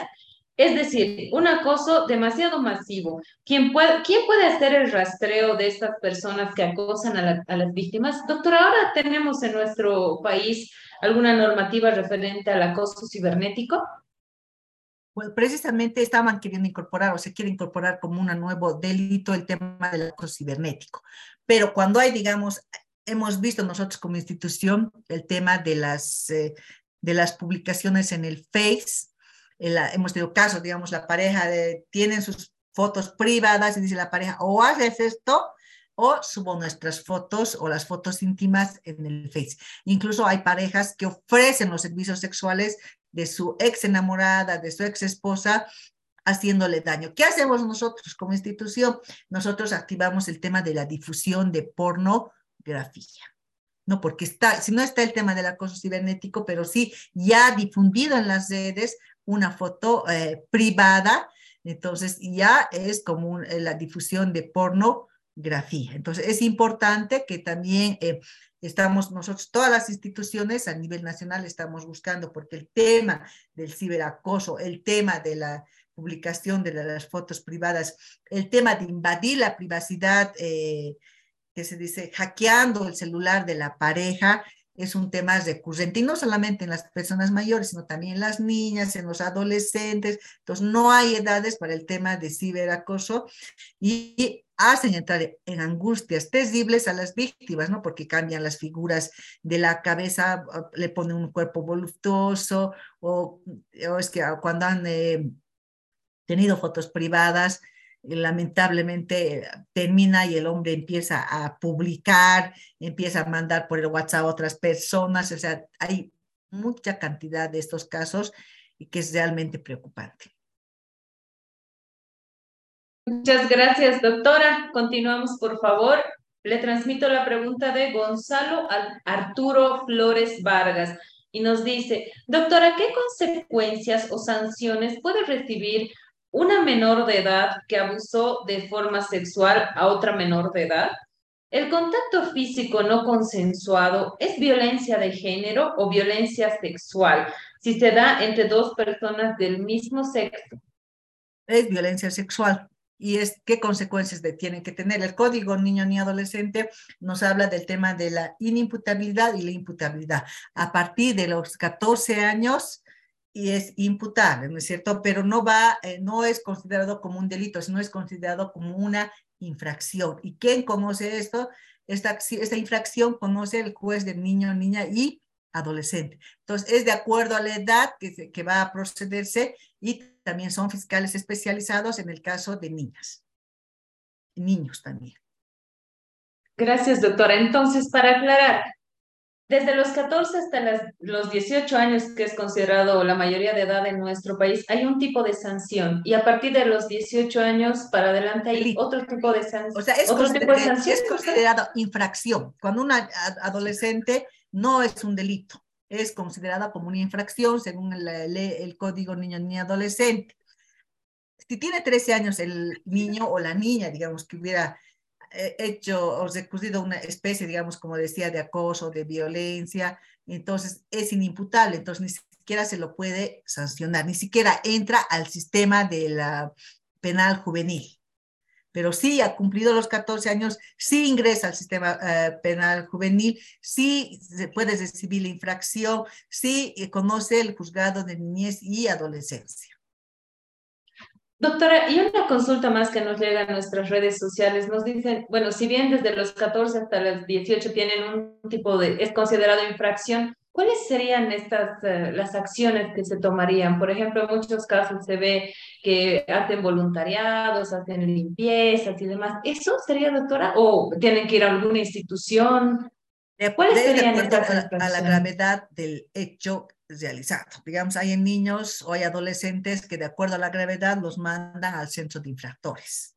Centro de infractores que depende del, eh, del CDPOS, en este caso, la instancia técnica de política social. Entonces tiene un centro especializado o les pueden dar también una detención domiciliaria, ¿no? Entonces, eso está, todas esas acciones están dentro del Código Niño y Adolescente, donde les van a decir cuáles son las medidas que se van a tomar cuando un adolescente eh, ha cometido una infracción. Es de acuerdo, como le decía, a la gravedad del caso. Lo máximo, si mal no recuerdo, creo que la máxima sanción que se le puede dar e independientemente del delito, es, son seis años.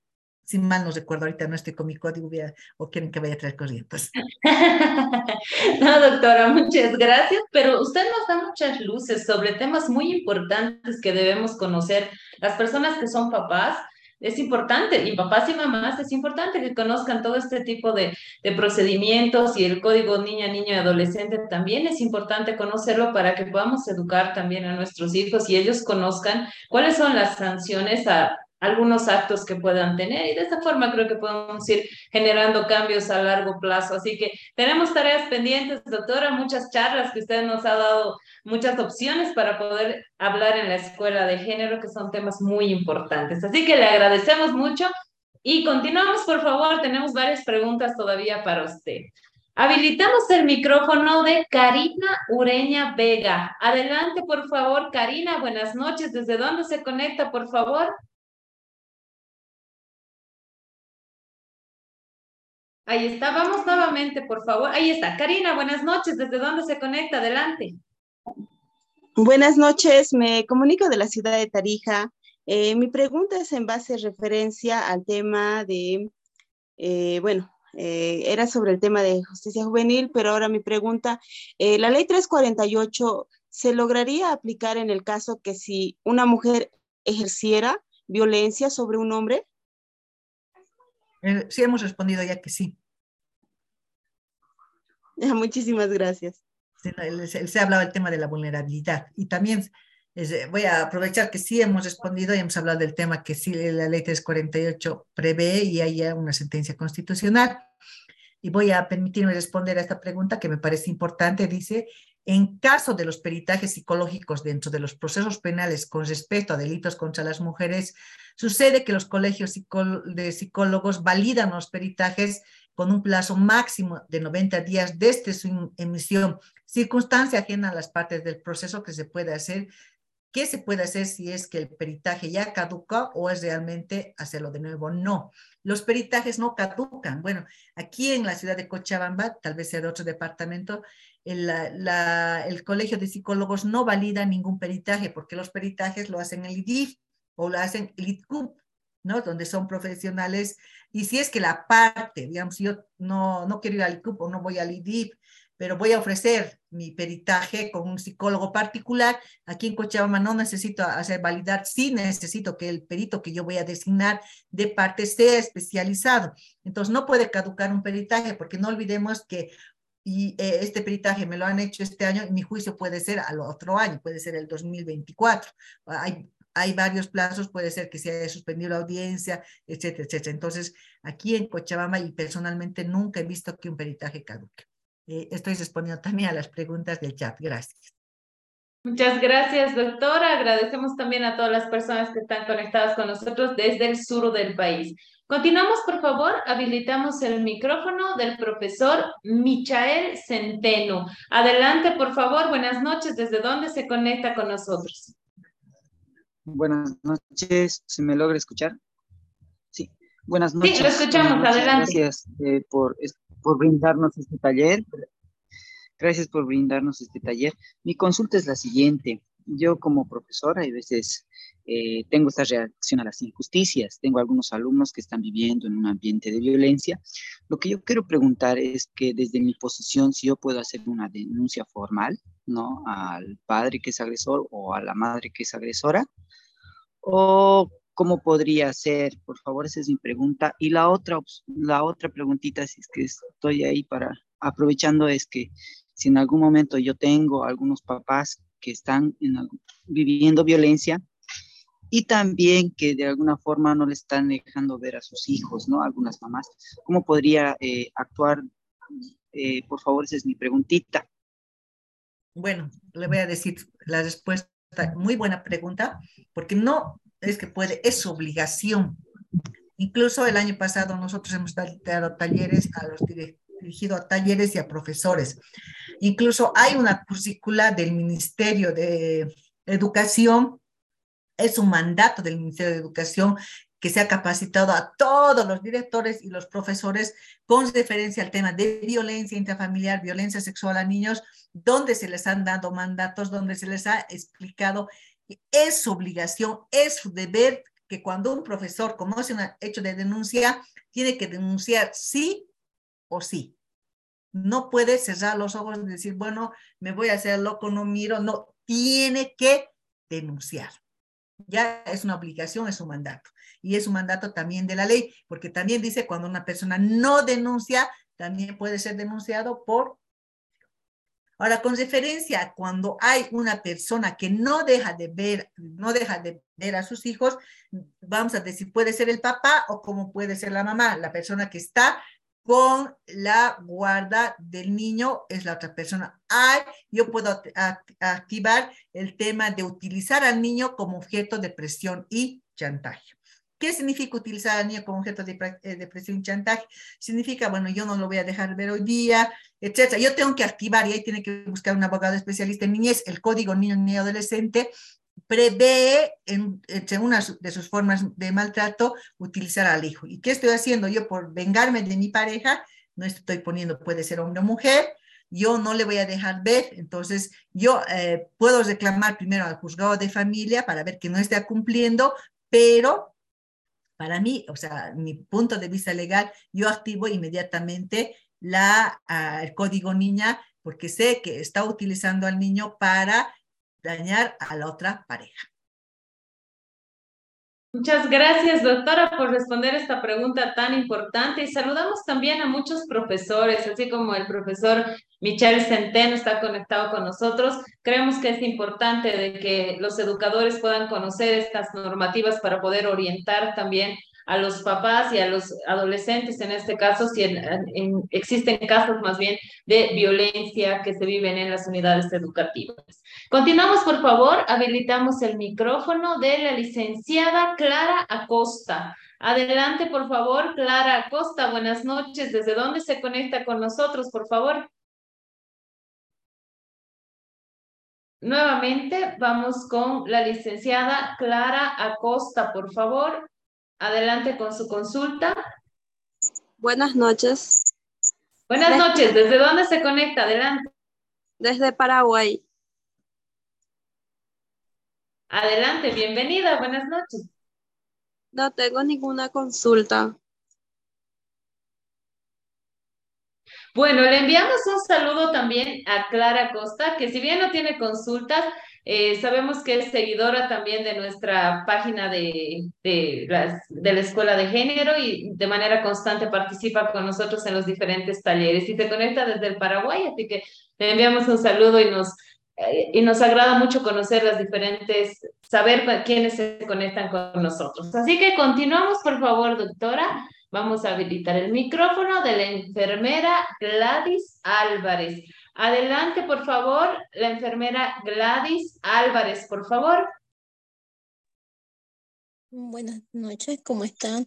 Mi consulta sería eh, acerca de un caso, en particular cuando yo pasé por un tipo de estas violencias, en una de esas audiencias este, no tenía un abogado privado yo era en este caso la víctima, y el juez de turno me ordenó que si yo no tenía un abogado, no podía seguir el proceso. Entonces suspendieron las audiencias, ¿no?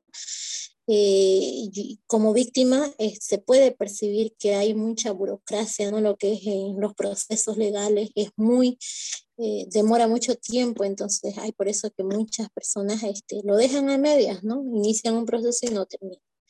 Por otro lado, durante el proceso también otra pregunta es de que sí ha habido desestimiento. Eh, según la ley, informa de que eh, se da un desestimiento, eh, una conciliación por única vez. No sé si esto sería cierto o no, por favor. Y la última pregunta que tengo es, ¿cuánto tiempo debe pasar de la asistencia familiar que no cumpla y yo pueda denunciar lo que es la violencia económica, ¿no? Muchas gracias. Creo que son varias preguntas. Vamos a empezar por la de atrás. O sea, primero, cuando el, tiempo de la, el tema de la asistencia familiar, lo que tiene que activar es el tema de la mm, liquidación, ¿no es cierto? Con la liquidación puede ser que no se pueda ver, a veces ni ejecutar el mandamiento, ¿no? Porque se va a otro país o a veces es complicado hacer, ejecutar. Entonces yo ya tengo, digamos, el mandamiento para iniciar la demanda por, em, eh, ¿cómo es? Eh, por violencia económica. Pero por otra parte, también puedo hacer otra demanda, puedo activar el tema de, eh, puedo hacer incluso una extinción de autoridad paterna, ¿no? Es decir, por abandono, por abandono debidamente comprobado, ¿no? Porque aparte de que yo, mm, el padre no le da asistencia familiar, también hay una ausencia. ¿Qué significa? Que el papá no lo ve, ni le llama, etcétera, etcétera. O sea, depende de cada caso, es como cuando yo voy al médico, ¿no? Yo digo, señora, tome aspirina, tome mejoral, entonces yo le voy a decir, no, mejor, eh, o sea, hacer una operación. Entonces, cada abogado tiene su criterio y además dónde quiere llegar la persona eh, con referencia al, a cada caso concreto. Muchas gracias, doctora, por responder esta pregunta. Continuamos, por favor. Eh, nos vamos hasta nuestra página de Facebook.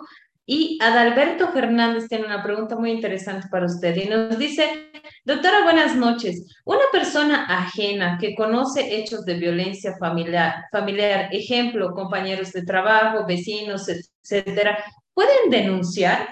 Ya que en la FELCB dice que si la víctima no va, no puede hacerse nada. ¿Qué es lo que pueden hacer, doctor, ante estos casos los familiares, los amigos, compañeros de trabajo, vecinos? Y tenemos muchos casos donde la víctima no quiere ir, ¿no? Tenemos casos, por ejemplo, de edificios, ¿no? Desde, todo el tiempo la señora llora, grita, pide auxilio, pero le abren la puerta, va a la policía y dice, no, no me está haciendo nada, estábamos jugando. Pero sí, y les digo, van al servicio legal integral y el servicio legal integral tendría la obligación su trabajadora social de ir a la casa, de, al domicilio para ver qué es lo que está pasando. Entonces, yo ya he hecho mi denuncia, ¿no es cierto? Yo ya he ido, no he hecho mi denuncia, yo he hecho conocer a una autoridad que el vecino del frente, eh, eh, escucho los ritos todos los fines de semana, ¿no? Y no he agarrado y me he callado, ¿no es cierto? Entonces, yo ya he cumplido con mi obligación, porque hay varios casos en que va la policía, la señora, creo que la señora está con el ojo verde, no, no me ha hecho nada, me he caído. No, no es un caso, hay varios casos de ese, es que las víctimas no quieren denunciar, ¿no? Con no quieren denunciar a sus parejas. Muchas gracias. Tomar en cuenta, por favor, esta recomendación. Doctora, y en caso de los vecinos, los familiares que conocen de, de este tipo de violencia, ¿qué es lo que deberían hacer? Por ejemplo, sugerir, guiar a la persona víctima de violencia, no meterse en el tema. ¿Qué es lo que usted nos sugiere? En caso de violencia, eh, ¿qué dice la ley? Toda la comunidad, todos tenemos que estar insertos. No es una responsabilidad solo del Estado. Antes pensábamos que la violencia tenía que estar entre las cuatro paredes, que si sabía el vecino, no le tenía que importar al vecino. Si sabía la mamá, es tu marido, tú te has buscado y te aguantas. No, ahora no, porque podemos ver que la vida de una, pues, de una mujer corre peligro. Entonces, ¿qué es lo que yo hago? Yo denuncio, ¿no? Yo muchas veces en la calle me encuentro con alguna persona que está agrediendo, yo me acerco, quiere pedir auxilio, la agarro, le despacho, le despaché en un taxi, yo la acompaño, ¿no? A veces, a veces yo sé que es eh, complicado, a veces puede ser que te, eh, otra situación, pero sí es mi obligación, ¿no? Y es lo que le decía al profesor, ellos, por ejemplo, el, está claramente el Ministerio de, de Educación, hay un mandato, es denuncio o denuncio. ¿No? Entonces yo como vecino, yo pues yo llamo a la policía, ¿no? Digo, o tengo, digamos, yo mi grupo de WhatsApp de los vecinos, digo, en tal calle está, está, está, mm, eh, escucho gritos de una mujer, entonces tocaremos la alarma, etcétera, etcétera. hay mecanismos para eh, que podemos salvar la vida de una persona simplemente con una llamada, simplemente con una alerta a los vecinos del barrio, simplemente voy a la, al SLIM y digo, bueno, y si ve las noticias, digo, no, yo voy a ir al SLIM, yo he denunciado, yo he ido al SLIM, el SLIM tenía la obligación de hacer seguimiento, tenía que ir la trabajadora social. Muchas gracias, doctora, por esta recomendación. A tomarla en cuenta, por favor. No miremos de brazos cruzados si la violencia sea de cualquier tipo. Ayudemos porque no, nunca sabemos, tal vez los siguientes podemos ser nosotros, nuestros familiares o nuestros hijos. Así que a tomar en cuenta las recomendaciones de nuestra invitada del día de hoy, por favor, la doctora Jinky Irusta. Doctora, estamos llegando al final. Vamos con las últimas dos preguntas, por favor. Le agradecemos por el tiempo que usted nos ha brindado el día de hoy. Habilitamos, por favor, el micrófono de la doctora Soria. Adelante, por favor, doctora Soria, si es que nos puede habilitar su micrófono. Ahí está. Bueno, al parecer estamos con algunos problemas. Habilitamos el micrófono, por favor, de Daniela Claure. Adelante, por favor. Ahí está, la doctora Soria primero. Adelante, por favor, doctora, ¿cuál es su nombre completo y desde dónde se conecta con nosotros? Buenas noches. Eh, la verdad no me encuentro en Bolivia actualmente, pero mi consulta era, sobre, era justamente sobre la violencia contra los hombres. Y he visto que han pasado la, la, sentencia constitucional, entonces voy a leerla y, y me interesa mucho. Y la verdad que estoy muy contenta de poder participar. Gracias.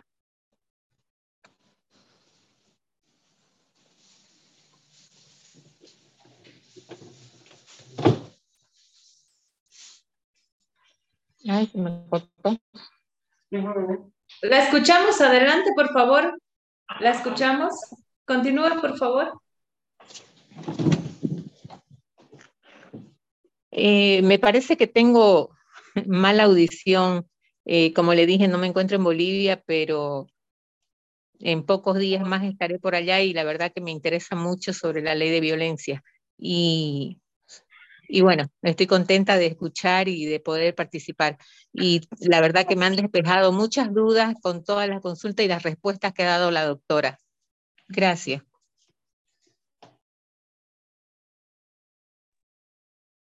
Daniela, bueno, agradecemos. Adelante, por favor, doctora. Tal vez estoy viendo las preguntas así, y hay una pregunta que me parece muy importante cuando dice, usted habla de personal calificado y especializado para atender casos de violencia. Pero hoy en día es todo político. Las autoridades no respetan esta situación, por lo que se da una mala atención, ya que constantemente hay cambios de personal. Y eso debo decir, desde, desde el día que se ha promulgado la ley 348, yo ya estoy más de 10 años en la Oficina Jurídica para la Mujer, y es cada vez que cambian personal en las defensorías de la niñez y adolescencia, en los servicios legales integrados, en la Policía Fuerza Especial de Lucha contra la Violencia. O sea, no hay el personal especializado que dice la ley 348. Entonces, sí, lamentablemente no estamos viendo con, con ojos de, de que este es un problema estructural y con este problema no podemos jugar y no podemos tenerlo políticamente. Bueno, yo voy a trabajar hoy día tres meses en el SLIM o voy a trabajar, voy a estar en la Fuerza Especial de Lucha contra la Violencia como castigo, digamos, a la policía. Entonces yo creo que es hora de que las autoridades tomemos conciencia, tomen conciencia del problema, de la magnitud del problema, de la cantidad. No he traído las cifras, pero el pasado año creo que son más de 30, casi 49 mil casos de violencia que se han atendido a nivel nacional. Son cifras del, eh, del Ministerio Público. Entonces, tenemos que tomar conciencia que es un flagelo de la humanidad el tema de la violencia. Muchas gracias, doctora, por responder esta pregunta. Mandamos un saludo también a la doctora Soria, que se ha conectado con nosotros desde el exterior, y a todos ustedes agradecerles por las preguntas que nos están enviando y a que nos facilitan para que la doctora también pueda responder estas preguntas. Continuamos, por favor, doctora, con la última pregunta. Habilitamos el micrófono de Daniela Claure. Adelante, por favor, Daniela. Buenas noches. ¿Desde dónde se conecta? Buenas noches, soy de la ciudad de Cochabamba. Ah, muy buena exposición, doctora. Gracias, Daniela, siempre por, el, por los cursos, son excelentes.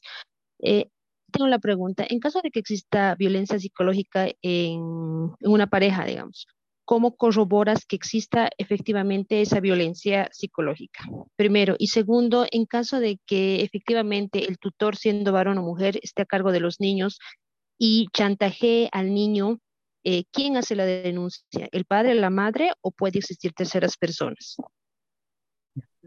La primera pregunta, en caso de violencia psicológica, primero están las evaluaciones previas que hacen los servicios legales integrales y se, em, se ratifica, voy a decir, con un peritaje el que hace el, en el IDIF, en el IDCUP, ¿no? Hacen un peritaje y yo pongo los puntos de pericia para ver el tema que, de la violencia psicológica, ¿no? Entonces estoy con el informe previo y estoy con mi peritaje del servicio legal. Aparte tengo mis testigos, eh, mi mamá que me ha visto llorando, tengo mi vecina, tengo mi mejor amiga que le llamo, me ha dicho esto, esto, ¿no? O sea, tengo para corroborar y también yo siempre les digo, o sea, me, me, manda mensajes, ¿no? Eres una tal, eres una cual, etcétera, etcétera. Entonces, yo estoy corroborando con los mensajes incluso que me ha mandado. Hay diferentes maneras de corroborar el tema de la violencia psicológica, ¿no? Además, la víctima, la víctima está desesperada, está angustiada, la víctima, eh, su autoestima ha decaído, ¿no? De ser una persona súper eh,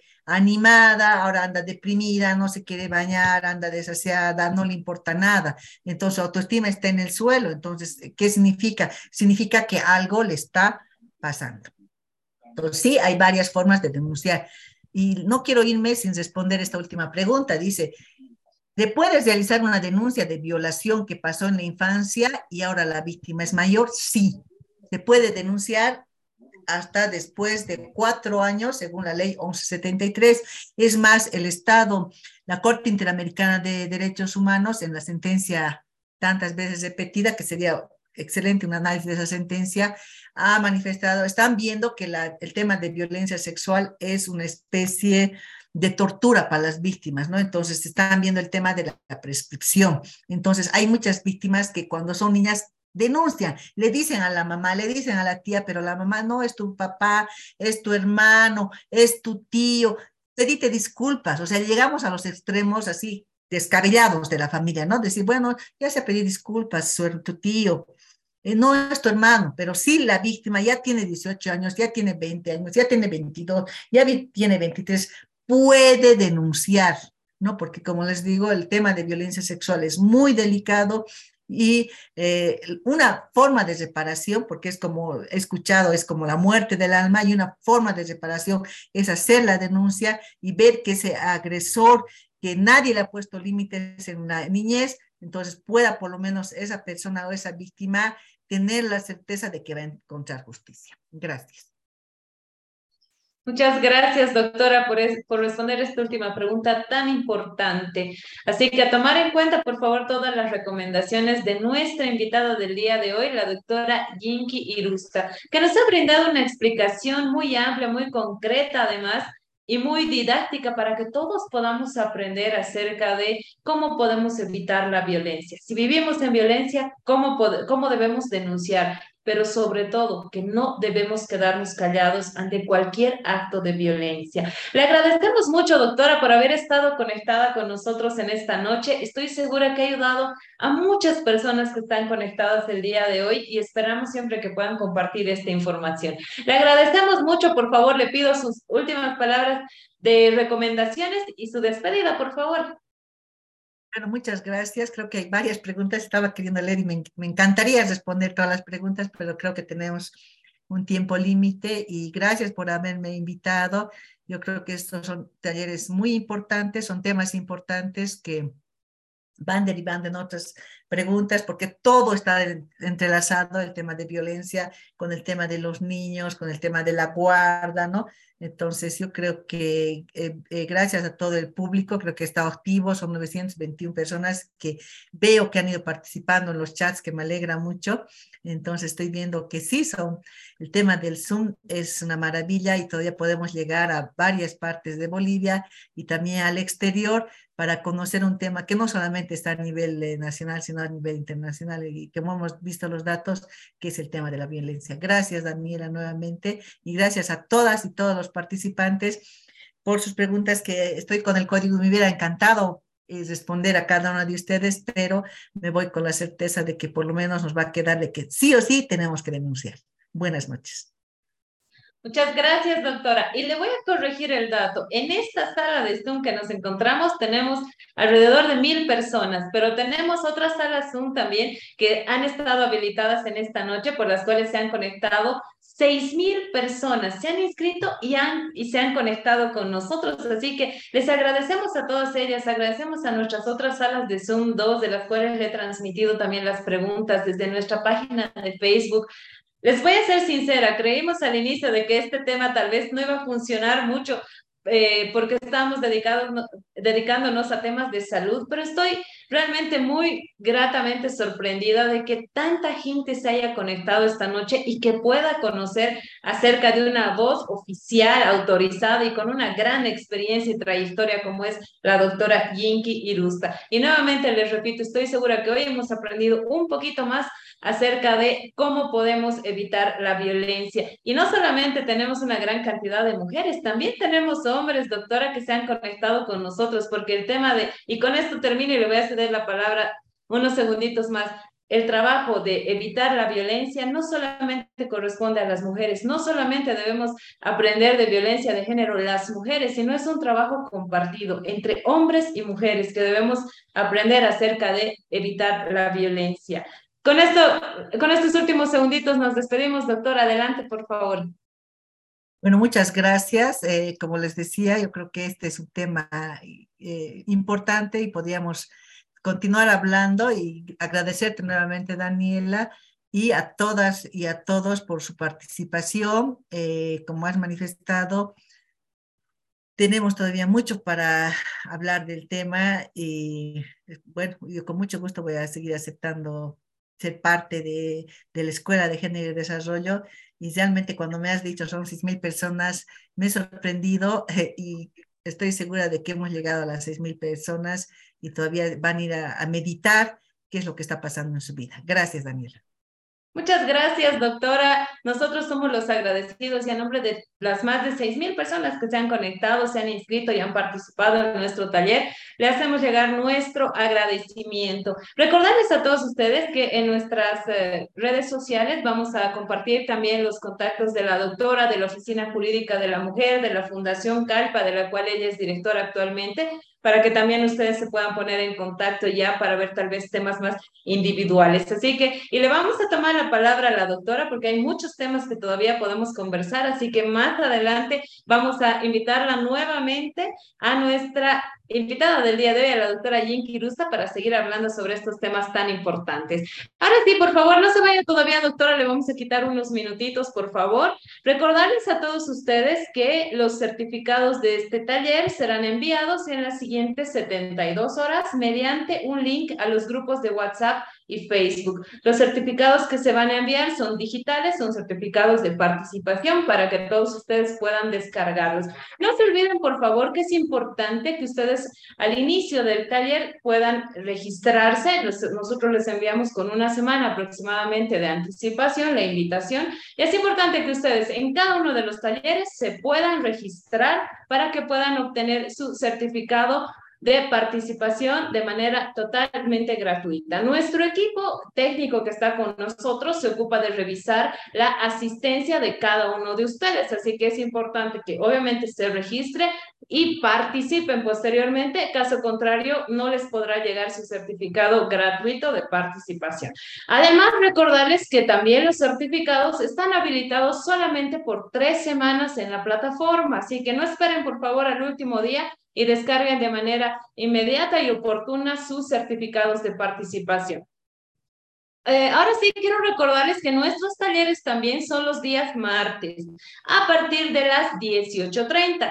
Este martes 28 de marzo, en el taller 133 de la Escuela de Género, vamos a retomar el tema de salud y el cuidado también que debemos tener con nuestro cuerpo. Así que vamos a hablar sobre lo que son las orientaciones prácticas para enfermedades reumáticas. Vamos a conocer cómo debemos cuidarnos para evitar la artritis, la artrosis también, en muchos casos la gota. Así que tenemos un invitado con una gran trayectoria también, un doctor con, con, la especialidad correspondiente, él es reumatólogo, él va a estar acompañándonos este martes 28 de marzo en el taller 133 acerca de las orientaciones prácticas para enfermedades reumáticas. Así que a tomar en cuenta, por favor, este dato y les pedimos a todos que estén conectados a partir de las 18.30 este siguiente martes.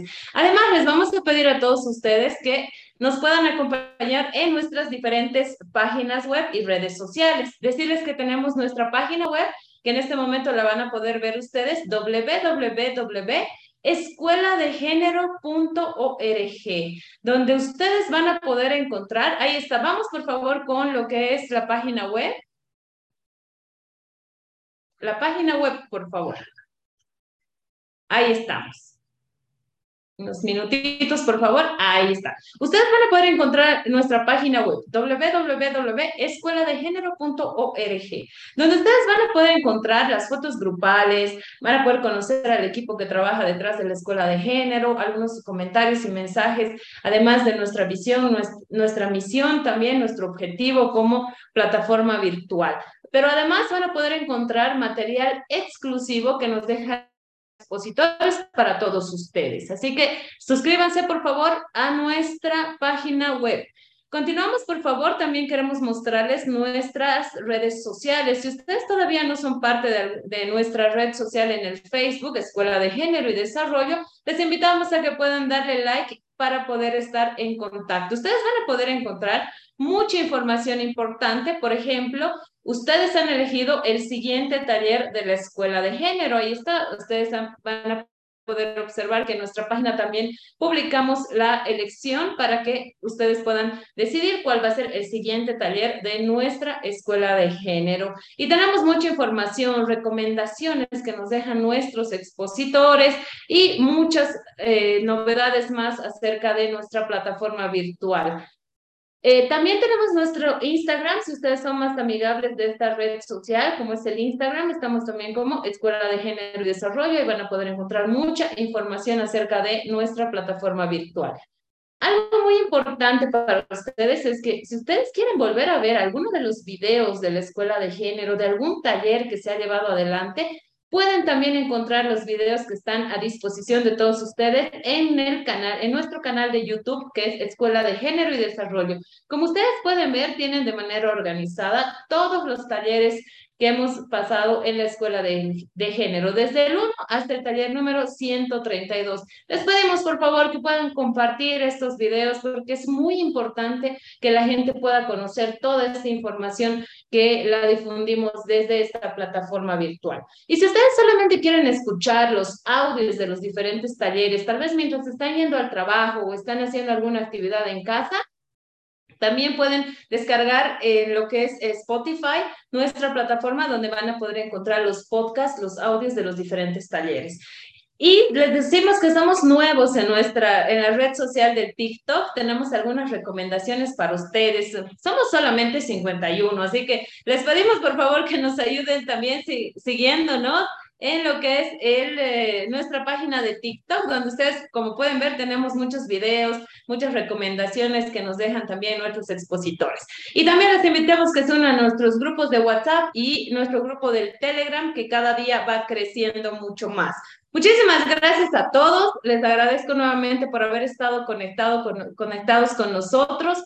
Y en este momento, por favor, antes de despedir a nuestra invitada del día de hoy, la doctora Jen Kirusta, les voy, a, les voy a pedir a todos ustedes que por favor puedan prender su cámara y regalarnos una linda sonrisa para que quede grabado en nuestra foto grupal número 133 dos de la Escuela de Género. Vamos mandando saluditos, le pedimos una linda sonrisa a nuestra invitada, por favor, y de esta manera la despedimos y sobre todo le agradecemos y la esperamos nuevamente. Tomamos la fotito y despedimos a nuestra invitada. Voy a mandar saluditos muy rápidamente, por favor. Saludos a Melanie Torrico, Luis Deza, la licenciada Hermes Zunilda, también conectada con nosotros, Milton Kunay Sarabia, Karina Ureña, doctora Daniel Hurtado, también Rocío, Janet Tellerina, Mayra Meneses, también Iki Zárate. Espero haber eh, pronunciado bien su nombre. Saludos también a Iki Zárate, a la licenciada Daisy Magalí Lara también. Saludos al doctor Marco, que lo hemos conectado con nosotros. Todavía los que no han prendido su cámara, les pedimos que lo puedan hacer, por favor, para tener una linda foto grupal virtual, donde ustedes también van a poder observar eh, en nuestras redes sociales. Saludos a César Ariel Rioja, que lo hemos acompañado de la familia. Un abrazo y estamos muy contentos por saber de que esta charla ha podido llegar a toda la familia. Saludos a Luz Fabiola Muñoz, también al doctor Daniel Mario Soleto, saludos a Arturo Bejarano Ibarra, al licenciado Ruperto Taborga, Verónica Tabuada, la licenciada Daisy Magali Lara, René Aruquipa también que nos acompaña desde la ciudad de La Paz. Un abrazo, estimado René, muchas gracias por estar conectado con nosotros. Saludos a la doctora Helen Brenelli Ríos conectada, Isabel, Isabel Sánchez, Hermelinda Ribé, Andrés Arapuca también conectado con nosotros. Arapuca está bien, sí. Vamos mandando saluditos también en sala de Zoom número 2, Abigail Copa, Adalid Mendoza, Alberto Espada, Aleida Alepoma, Ale, Aleida Mancilla, Alicia Pérez, Alexandra Ticona y Alina Torres y toda la gente que está conectada también desde sala de Zoom número 2. Y saludos también en Facebook a Rota Caizarco, Gabriel Chore, eh, Berito Barres también, Romy Rivera Seoane que nos acompaña esta noche. Recordarles a todos ustedes que este siguiente martes vamos a tener un taller muy importante en nuestra escuela de género, donde vamos a hablar acerca de orientaciones, recomendaciones prácticas que debemos saber para cuidarnos de las enfermedades reumáticas. Vamos a tener un, un, expositor con una gran trayectoria, así que les pedimos por favor que estén conectados con nosotros. Agradecemos a las más de 6.000 personas que se han conectado el día de hoy. Nos reencontramos el siguiente martes a partir de las 18, 18.30. Mi nombre es Daniela Cabrera, soy la directora de la de género y no se olviden que estamos convencidos, en la Escuela de Género estamos convencidos que con educación Bolivia puede. Muy buenas noches a todos, que Dios los bendiga y nos reencontramos el siguiente martes. Muchas gracias.